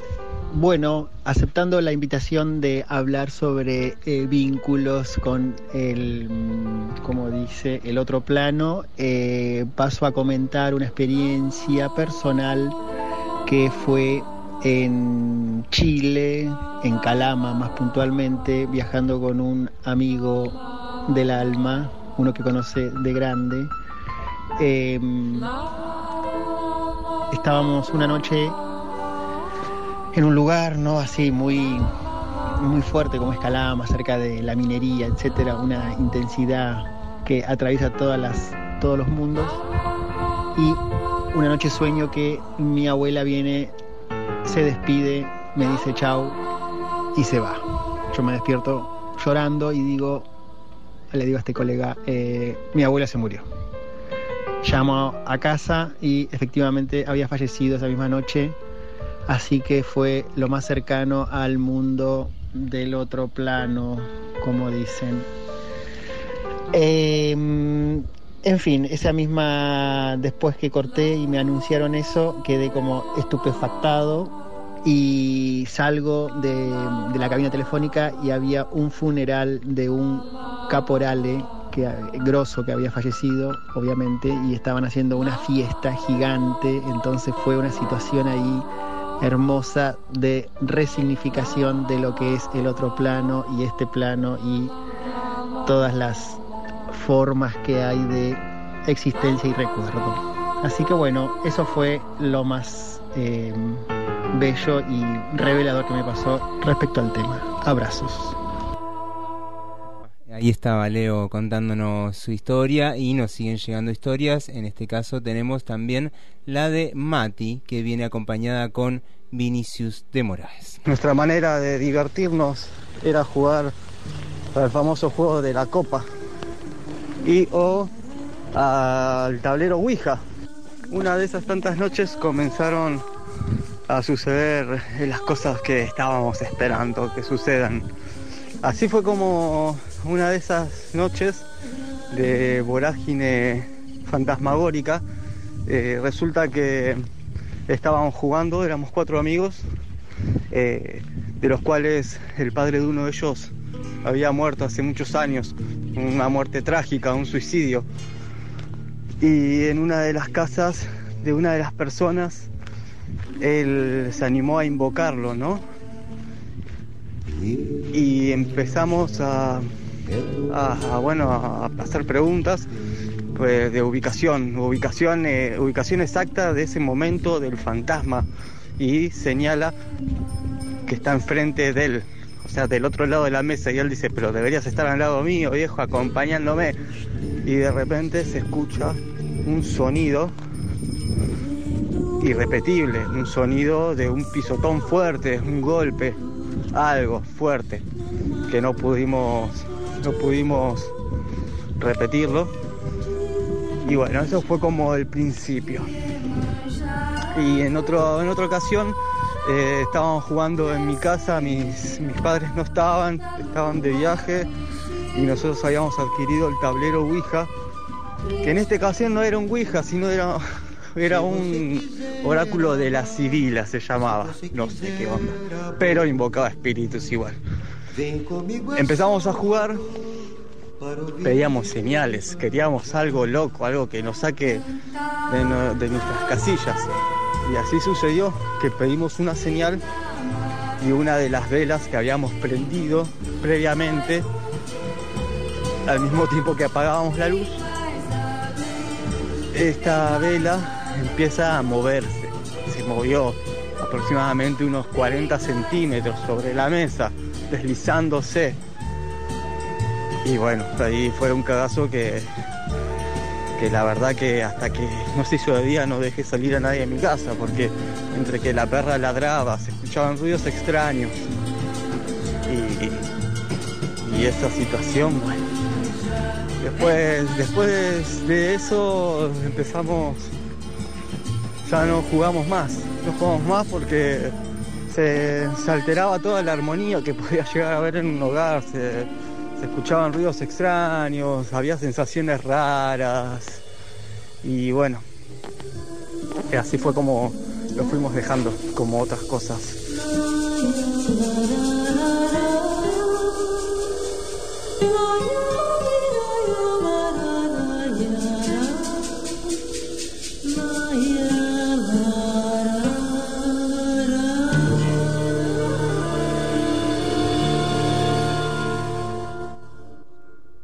Nos llega también el audio de María Amalia, que nos va a contar también una historia del más allá.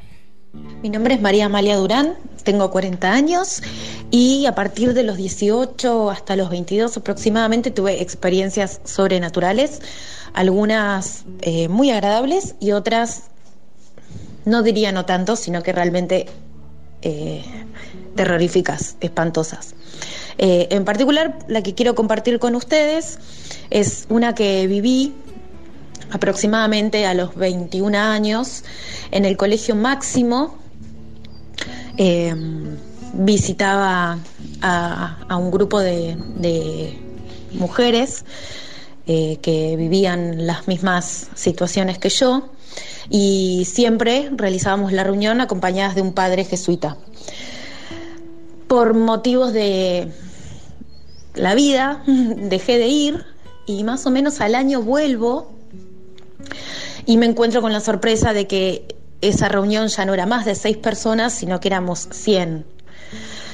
Para mí fue una gran sorpresa y me heló la sangre ver que a 100 personas le estaba pasando lo mismo que a mí. Eh, además de compartir lo que vivíamos, eh, hacíamos eh, distintas, distintos rituales, por decirlo de una manera. Eh, rezábamos, eh, cantábamos, eh, compartíamos lo que habíamos vivido en la semana, las experiencias sobrenaturales que habíamos vivido durante la semana y llegado, llegado un momento, el padre nos hacía cerrar los ojos y comenzábamos a rezar y a partir de ahí cada uno tenía una experiencia completamente diferente. En mi caso, eh, lograba despegarme de la silla y sobrepasar el techo, sobrepasar las nubes y llegar prácticamente hasta las estrellas. Esa era la sensación, esa, eso era lo que yo veía. Y en ese viaje hasta llegar a ese lugar podía sentir y podía ver eh, cosas que después terminaban teniendo sentido, ¿no? Eh, perfumes de rosas, de jazmines. Eh, pude ver una virgen, una virgen que nunca pude identificar cuál era, pero además pude encontrarme con mi abuela, con una de mis abuelas que en ese momento había fallecido. Eh, después de estar en, un- en un- una especie de trance, porque el tiempo se pasa y uno no sabe cuánto tiempo estuvo ahí, eh, yo sentía que mi cuerpo, que mi espíritu volvía al cuerpo y abría los ojos y compartíamos esa sensación que habíamos tenido todos y cada uno vivía diferentes cosas. Eh, la realidad es que después de, que compartíamos eso, eh, charlábamos en grupos, como el grupo era muy grande, se armaban grupos de 10, 15 personas y compartíamos lo que habíamos vivido. En ese momento donde estábamos escuchando lo que cada uno iba contando, pude ver en ese salón absolutamente cerrado, con unas paredes altísimas, unos cortinados preciosos, eh, pude ver un pajarito muy chiquito y hacía un sonido muy, muy particular. Eh, bueno, me quedé con el pajarito pensando en lo lindo que había sido, pero pensé que se había metido por alguna ventana. Resultó ser que ese pajarito lo vi yo solo, yo sola, porque pude compartirlo con, con el padre. Y mm, un tiempo después mi mamá va a una misa con este mismo padre, eran muy poquitas personas y justo en el momento de la Eucaristía entra un pajarito y mi mamá lo contó eh, como entra un pajarito por la ventana, resultó ser que ella solo lo vio y las dos hicimos un sonido muy particular y muy, muy preciso. Era un sonido eh, diferente al de un pajarito común que se puede escuchar.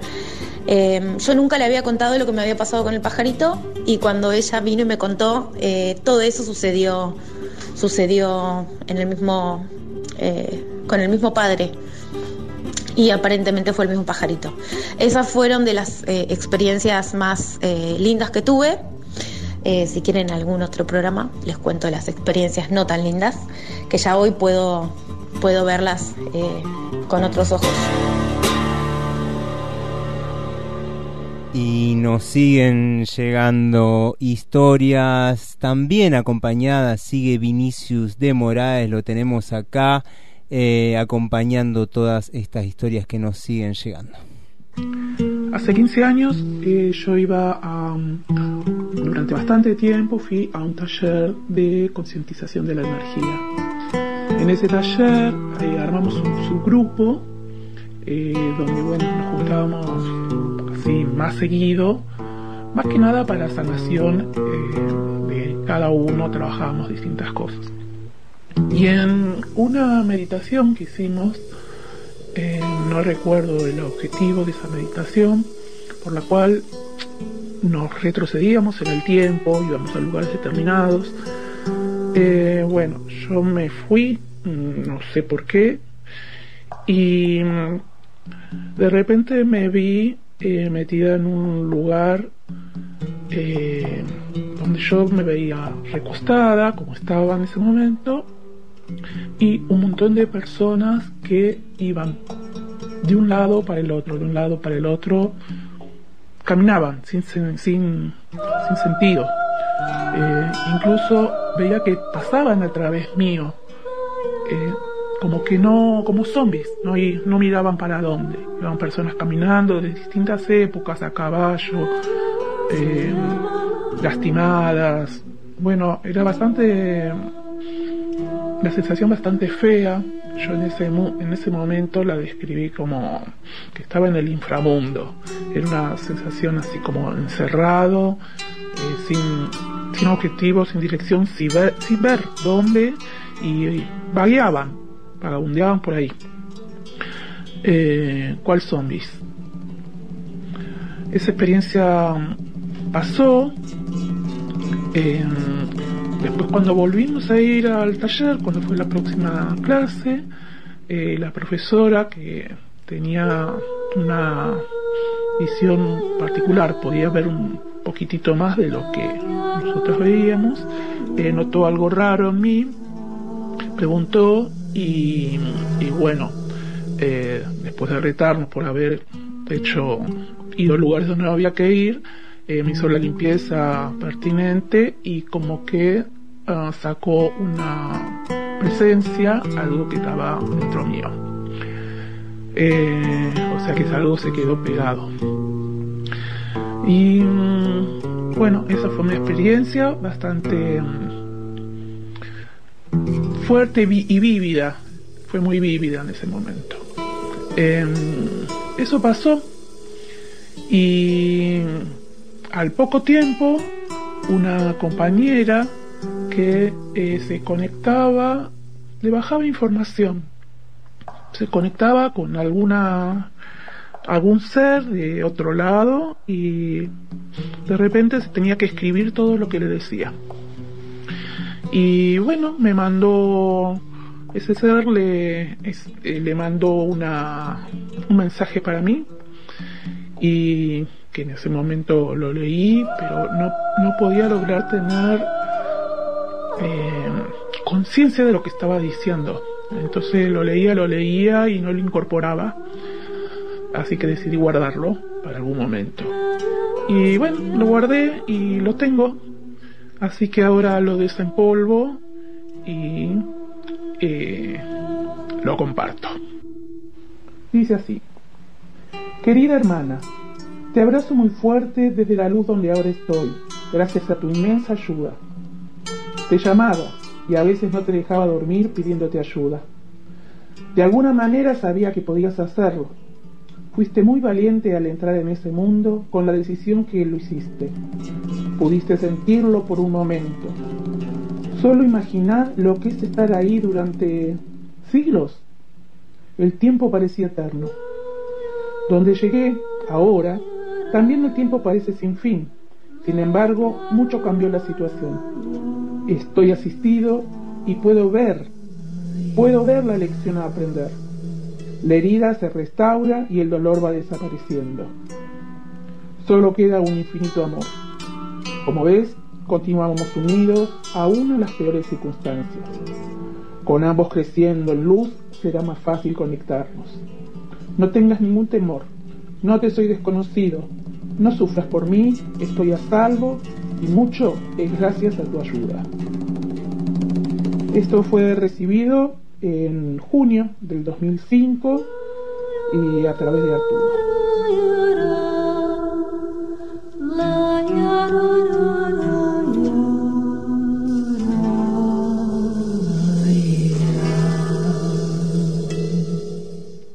Me quedé sin palabras. Quiero en este momento agradecer a todos los que vienen compartiendo sus testimonios.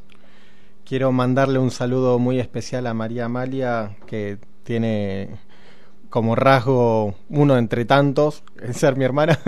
Así que le mando un, un abrazo y un beso muy grande. Y le agradezco personalmente a ella por compartir su, su experiencia. Así que, bueno, un beso grande, Marita, que es su nombre en clave amorosa familiar. Em, Fuerte. oh, historia, posta, ¿eh? eh, me quedé así como. Uf. de todo un poco. Sí. Algunas cositas. Acá el Gerard dice, menos mal que es de día. Sí. No- lo, lo veníamos calculando como para que sea en septiembre el programa para que haya luz. si no, no nos vamos de la radio. No, no, no. Eh, algunas cosas que me llaman la atención, que se vienen repitiendo en todos estos testimonios, tienen que ver con es, como este mensaje a tratar de aprender, ¿no? En esta pregunta final que le hicieron, ¿entendiste? Eh, el, el tiempo, hay como una ruptura del, del orden temporal habitual. Hmm. Eh, Sí, nada. sí, pero esta necesidad de sanar también, ¿no? Y de, Sí. de que la muerte es un paso más en un en unas vueltas interminables de la vida que, que nos tienen que llevar de alguna manera a aprender. Sí, eso. Así que estamos tratando, con viento a favor, tratando de ir hacia ese lugar. Pegamos un timonazo. Dele, dele, porque venimos lineales. Veníamos así chico Javier, chico Javier. Sí. Eh, vamos a tratar de conectar a Chico Javier con otras figuras. Evidentemente lo hemos podido conectar a Chico Javier con un montón de gente, ¿no? Que es la que nos fue contando todo esto. Y vamos a, tratar de, de vincularlo con alguien más. Y no queremos dejar de mencionar a dos poetas en este caso que tienen bastante en común con Chico Javier. William Blake y Emanuel Swedenborg. Eh, ¿Son los únicos ah, con los únicos poetas que podemos vincular con Chico Javier? No, claramente. pero a esta altura del partido y tal como viene dándose el mundo entre comillas, las decisiones son bastante arbitrarias. Y bueno, será que por eso la semana pasada nos sentimos muy bien siendo estalinistas. Eh, es así, Blake Swedenborg por decreto. Sí, sí, sí. Arrancamos con William Blake. Por favor. Nace en Londres en 1857 y muere. al- perdón, se me mezclaron. Esto sería verdaderamente tremendo. Nace en 1857 y muere en 1827. Ahí ya estaríamos hablando de algo Más complejo. Sí. Si lo invertimos, tiene un Estaríamos poco. hablando de una serie de Netflix alemana. Ah, una... Tal cual. Pero si le invertimos el orden, da un poco más de lógica. 1827, 1857. Ya estoy sospechando de estas fechas. Parece ser que Blake tuvo visiones desde muy pibe. ¿sí? La primera de ellas a los nueve años. Nueve años, William Blake tuvo su primera visión y era un árbol. Estaba en la calle, en su casa, por ahí, en el barrio. Vi un árbol lleno de ángeles. Y claro, esto lo impactó. Parece ser que después de, de ver esta visión llegó a la casa, le contó al viejo, che, pa, vi un árbol lleno de ángeles y le estaba por Mm. meter un bife el viejo, como deja de decir huevadas. La madre medio que le dijo, pará, no, no le pegues un sopapo, pero trataron de, no digas más gansadas. La segunda, o la segunda, otra visión también en el campo, unos segadores, segadores con S, no como los policías chilenos. Eh, ajá. Eh, gente que No, trabaja en el- cosecheros, cosecheros, sí. Eh, iban caminando, ¿no? Con sus herramientas y él vio entre ellos unas figuras angelicales. ¿Sí? Estaban los segadores. También a los nueve años parece que vio al profeta Ezequiel. Hubo también acá vin- vinculaciones en estas misiones con, con la religión católica, ¿no? Bueno, dice que lo ve al profeta Ezequiel, a su familia, y ahora sí se ligó un sopapo pedagógico y le dijeron, de esto no se habla. Nos comenta Borges en algún libro de él que además parece ser que William Blake, ya de grande, se sentaba en la casa a charlar con los ángeles parece que la pasaba muy bien. Mira. Eh, bueno. Chico Javier también la pasaba bien hablando con Emanuel, ¿no? Un buen tip para la cuarentena, ¿no? Sí, sí, cómo pasarla bien en la cuarentena, hablar con ángeles es nuestra recomendación. Se ve además que su esposa le hacía la segunda y le, le preparaba un tecito o algo así. Che, William, le decía, ¿con quién estás? Estoy acá charlando. Con Ezequiel. Con Ezequiel. Con ese. Con... Para ser justos, también con Catherine, su esposa, eh, no solamente era la que le, le hacía el tecito a William Blake, sino también que lo ayudaba con los grabados de sus obras. ¿sí? Sabemos que William Blake eh, escribía y, y hacía grabados para las impresiones de sus libros, una cosa hermosísima. Entre otras cuestiones, también parece ser que a la edad de 10 años, estamos como en un ida y vuelta en, en su, en su vida de visiones. En el momento de la muerte de su hermano Robert, dijo que había visto con sus propios ojos cómo el alma de Robert salía del cuerpo y subía hacia el cielo, exultante de alegría, dice nuestro traductor. Y con motivo de este tipo de experiencias místicas o simples alucinaciones mentales, le apodaron William el Loco. Claramente. Como le a Chico Javier le decían el loco El- que habla con los el- muertos. Tal cual. Esto también me hizo acordar a varios de los testimonios como, como que hay una, una necesidad de refrendar. Esto pasó, esto es verdad. Chico Javier también decía, esto es verdad, ¿no? Y claro, no le creemos porque estamos marcados por, por el, el escepticismo. Eh, la verdad es que William Blake nunca ocultó su facultad paranormal, nos dice nuestro informante, de conversar con los espíritus, especialmente con los de Voltaire y Milton. Apa, no se andaba con chiquitos. No, no, no, no. Eh, ¿Qué podrías? Mm. Milton igual. Eh, para muchos, para muchos, o sea, no sabemos quiénes, eh, más que visiones místicas, sufría de una galopante esquizofrenia. Chico Javier, ¿no? En cualquier caso, todas estas experiencias generan una obra tanto poética como pictórica de carácter indudablemente místico. Sus trabajos, nos dice nuestro informante, se apoyan en revelaciones concretas que parecían ser claramente vividas por el artista. William Blake siempre mantuvo la tangibilidad de sus alucinaciones, asignando la misma fe a sus visiones que el hombre común puede darle a la que tiene ante los ojos, a lo que tiene ante los ojos. Em, hay algo que me parece que nos demanda William Blake y Chico Javier, que es le tenemos que crear de antemano, si no estamos en una discusión. Este me está vendiendo Sí, gato por liebre. sí, sí. Les creemos, obvio. Obvio, pero que claro, ¿por qué no invitarlo al programa Pinga Fuego, no? Era para burlarse de él. Igual muy bien, se lo sacó a pasear con, con Emanuel, ¿eh? Sí, sí, sí.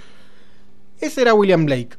Después lo tenemos a, a Swedenborg, ¿sí? Eh, dijimos que era poeta, pero es bastante bodriazo lo que escribió Swedenborg con respecto a sus visitas al cielo y al infierno. Y Swedenborg nos dice del cielo y del infierno que primer- en primer lugar que no es ni premio ni castigo. No es porque fuiste un mal tipo, fuiste al infierno, o porque fuiste un buen tipo, una buena mina, fuiste al cielo. Desafía las leyes del karma, entonces, ¿no? Sí, y desafía también las leyes del, de varias instituciones. ¿Qué dice Swedenborg? Lo siguiente, si te sentís bien en el cielo, sos un ángel. Si te sentís bien en el infierno, sos un demonio. Me gusta esto, ¿eh? Porque hay un. El libre albedrío sigue. Vos elegís a dónde vas. Si te sentís cómodo en el infierno, vas a ir al infierno. La vas a pasar como el traste, pero vas a estar. No sé si bien, vas a estar cómodo pasándola como el Va a haber como una continuidad, quizás, ¿no? Tal cual, vas a estar en tu salsa. Y si te sentís bien en el cielo, vas a ser un ser angelical, vas a elegir ir al cielo. Y dice Borges de, de Swedenborg, no sé si esto Swedenborg lo dijo, que Dios no nos quiere castigar nunca. Entonces nos dotó de esa facultad tan tremenda que es el libre albedrío para que podamos decidir en nuestra vida de aquí y en nuestra vida de allá y que podamos nosotros definirnos a dónde vamos a ir. Me gusta esta idea, ¿eh? Está buena. La decisión de autoflagelarse a veces nos pasa. Sí. Bastante más seguido de lo que, de lo que creemos, ¿no? Sí, sí, sí. Eh, nada, trajimos a estos amigos, son amigos de la casa y le queremos agradecer a William Blake y a Swedenborg sus incursiones infernales y sus incursiones celestiales. No, no, poné el paquete entero que, que vienen los chicos ahora después. Sí, sí, mandale, mandale. ¿A qué hora llega Julián? Porque no. Y se le hizo tarde. Así le calculo. Siempre se le hace tarde. Poné el paquete entero. poné el paquete entero. Mal. ¿Y eso?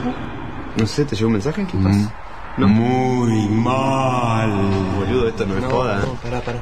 Viene de arriba. No entiendo. ¿Qué, qué nos querés decir? Los fideos.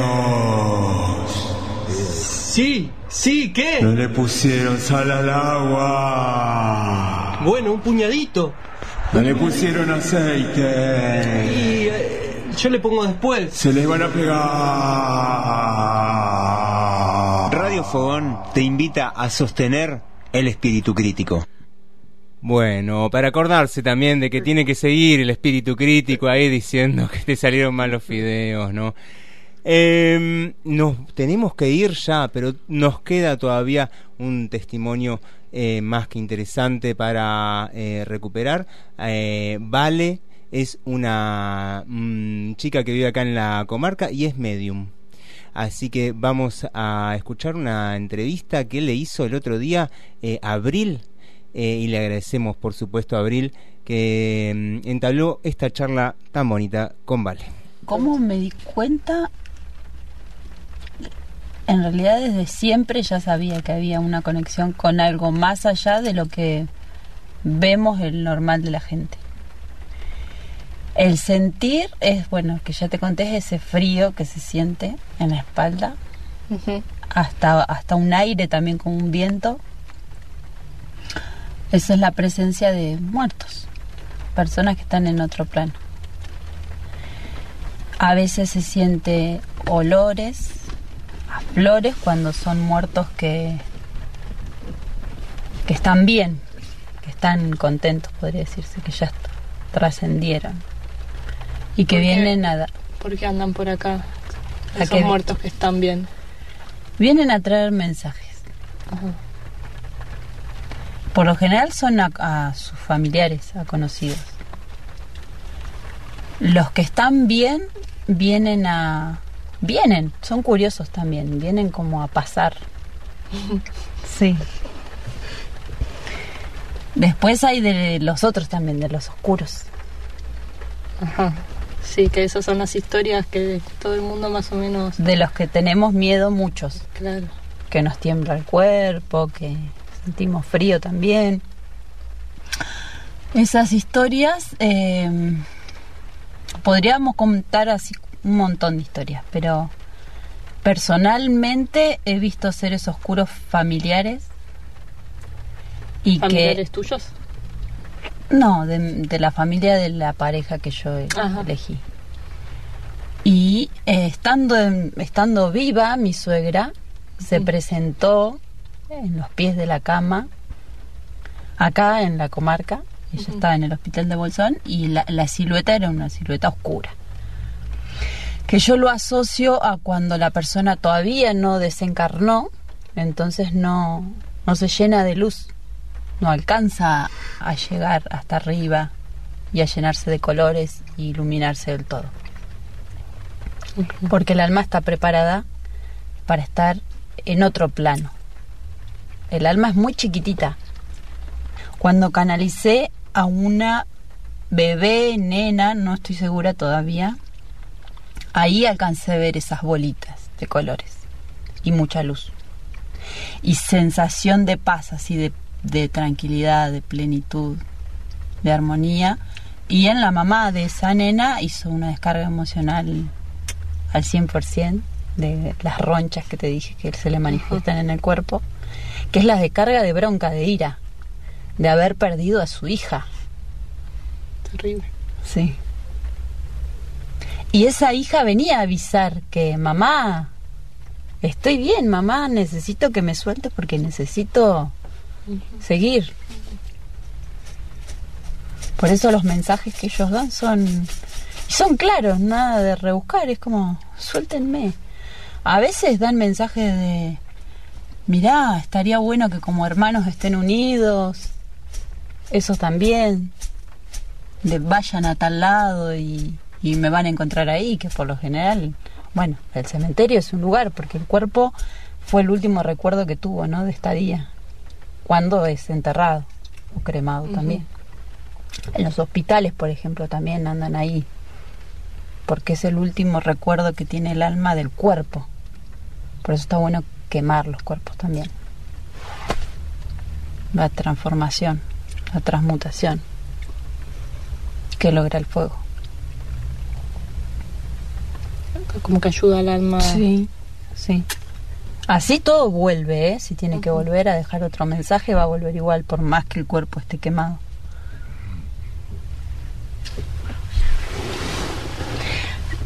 Los fuegos abren canales, dice Benja. En- Justo ayer estuvimos hablando y esto del juego de la copa y que la copa se mueve. Ah, es verdad.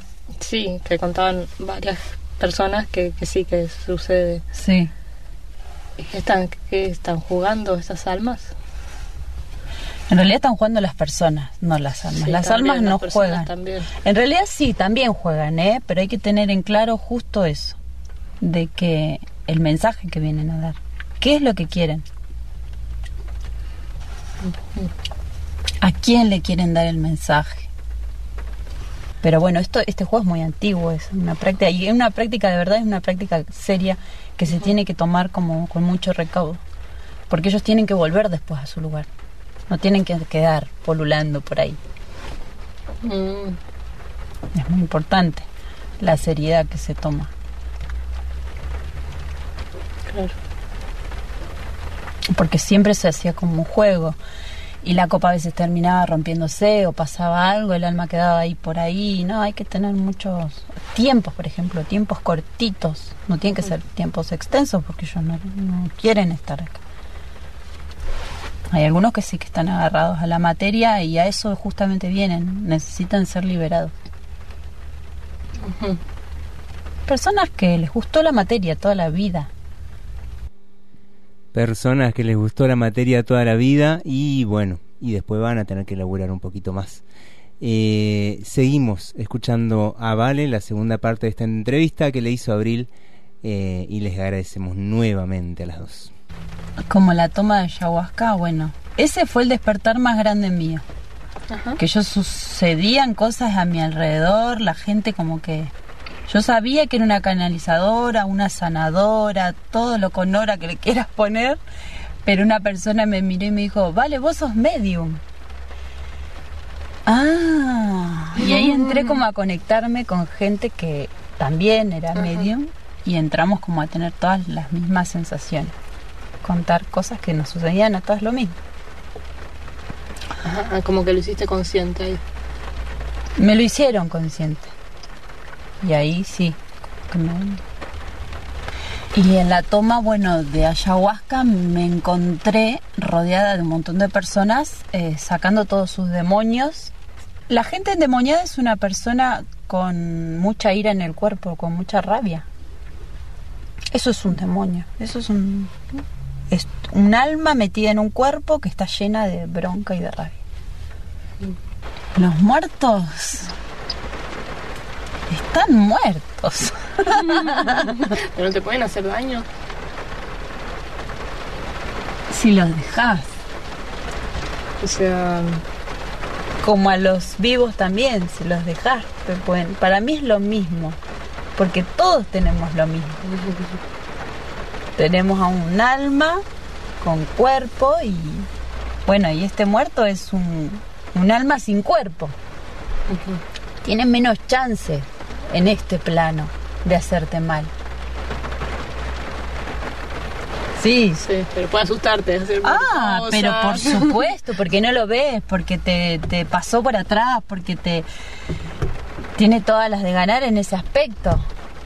Pero no hay nada que mm, eh, pidiendo el chasquido, ellos, los sonidos, la música, las velas, los olores, eh, algo que se usa mucho para arrastrar muertos, por ejemplo, bueno, la sal, eh, el azufre, para sacarlos, para levantarlos, que, leva- que se levanten de la parte más densa.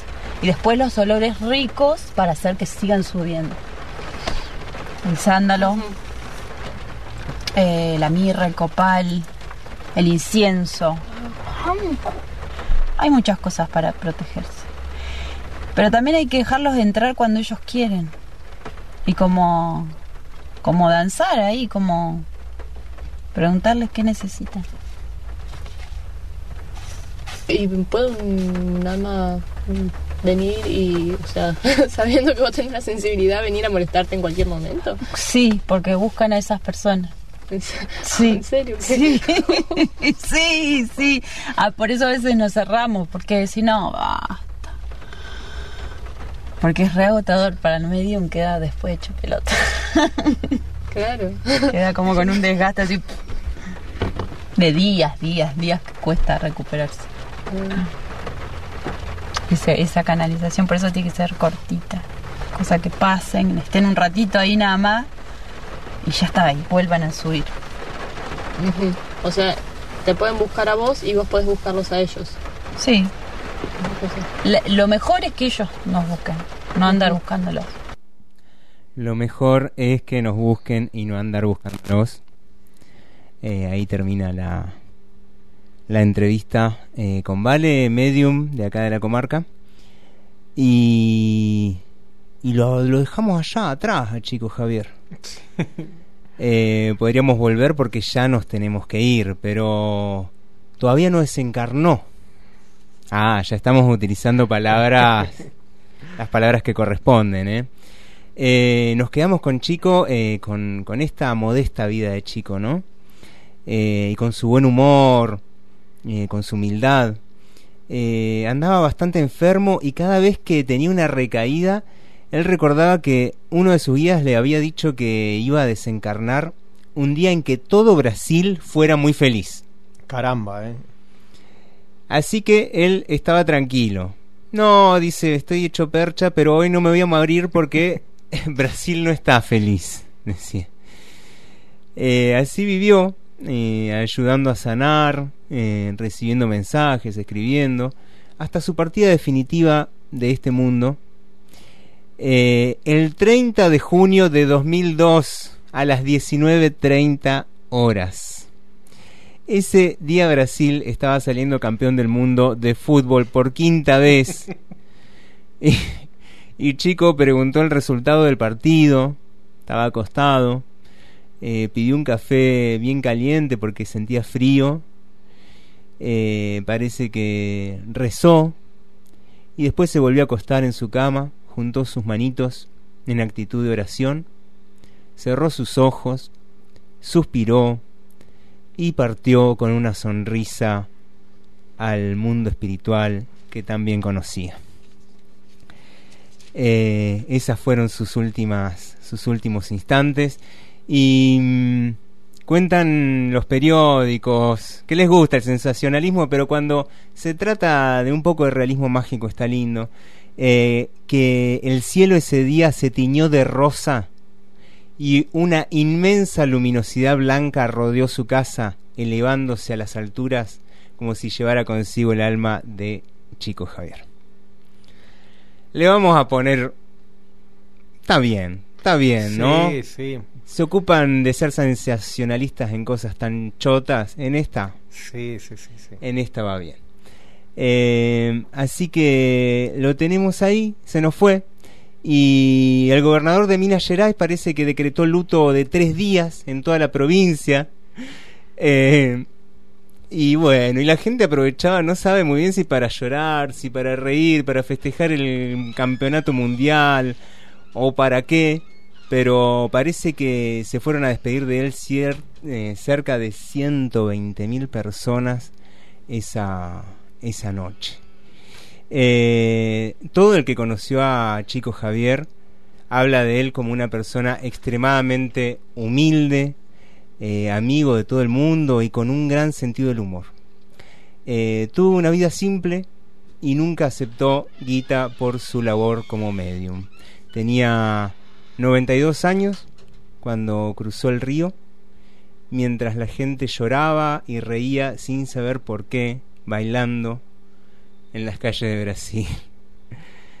Eh, hermoso momento Sí, eligió, sí, o le sí. eligieron, o vaya uno a saber qué, para su desencarnación. Eh, así se nos fue. Eh, murió en su ley. Desencarnó en su ley. Así es. Y nos tenemos que ir, Bernard. Pero volver. Volveremos, volveremos eh, el domingo que viene con algún eh, invitado de sorpresa. Nos vamos recordándote que asistieron a Chico Javier en este duro trance. Baden Powell, Caro, Connie, Euge, Helga, Cassia Eller, Vinicius de Moraes, Secos Emulliados, Leo Tonetti, William Blake, Arnaldo Antunes, Emanuel Swedenborg, Mati, María Amalia Marita Vale. y nuestro amigo Caetano Veloso. Y así nos vamos con la última oración, quizás, que recitó Chico Javier, que se llama Oração ao Tempo, oración al tiempo, y es de Caetano Veloso. Adiós y que tengan un, una hermosa, un hermoso transcurso. Que puedan descansar. És um senhor tão bonito quanto a cara do meu filho. Tempo, tempo, tempo, tempo, vou te fazer um pedido. Tempo, tempo, tempo, tempo. Compositor de destinos, tambor de todos os ritmos. Tempo, tempo, tempo, tempo entro num acordo contigo. Tempo, tempo, tempo, tempo. Por seres tão inventivo e pareceres contínuo. Tempo, tempo, tempo, tempo. És um dos deuses mais lindos. Tempo, tempo, tempo, tempo. Que sejas ainda mais vivo no som do meu estribilho. Tempo, tempo, tempo, tempo. Ouve bem o que te digo. Tempo, tempo, tempo, tempo. Peço-te o prazer legítimo e o movimento preciso. Tempo, tempo, tempo, tempo. Quando o tempo for propício. Tempo, tempo, tempo, tempo. De modo que o meu espírito ganhe um brilho definido. Tempo, tempo, tempo, tempo. E eu espalhe benefícios. Tempo, tempo, tempo, tempo. O que usaremos para isso fica guardado em sigilo. Tempo, tempo, tempo, tempo. Apenas contigo, amigo. Tempo, tempo, tempo, tempo. E quando eu tiver saído para fora do teu círculo, tempo, tempo, tempo, tempo, não serei nem terás sido. Tempo, tempo, tempo, tempo. Ainda assim acredito ser possível reunirmos-nos. Tempo, tempo, tempo, tempo, num outro nível de vínculo. Tempo, tempo, tempo, tempo. Portanto, peço-te aquilo e te ofereço elogios. Tempo, tempo, tempo, tempo, nas rimas do meu estilo. Tempo, tempo, tempo,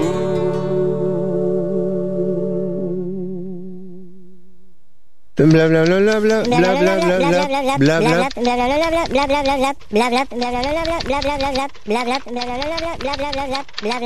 y cerramos comillas. Así cerramos comillas hasta el próximo domingo.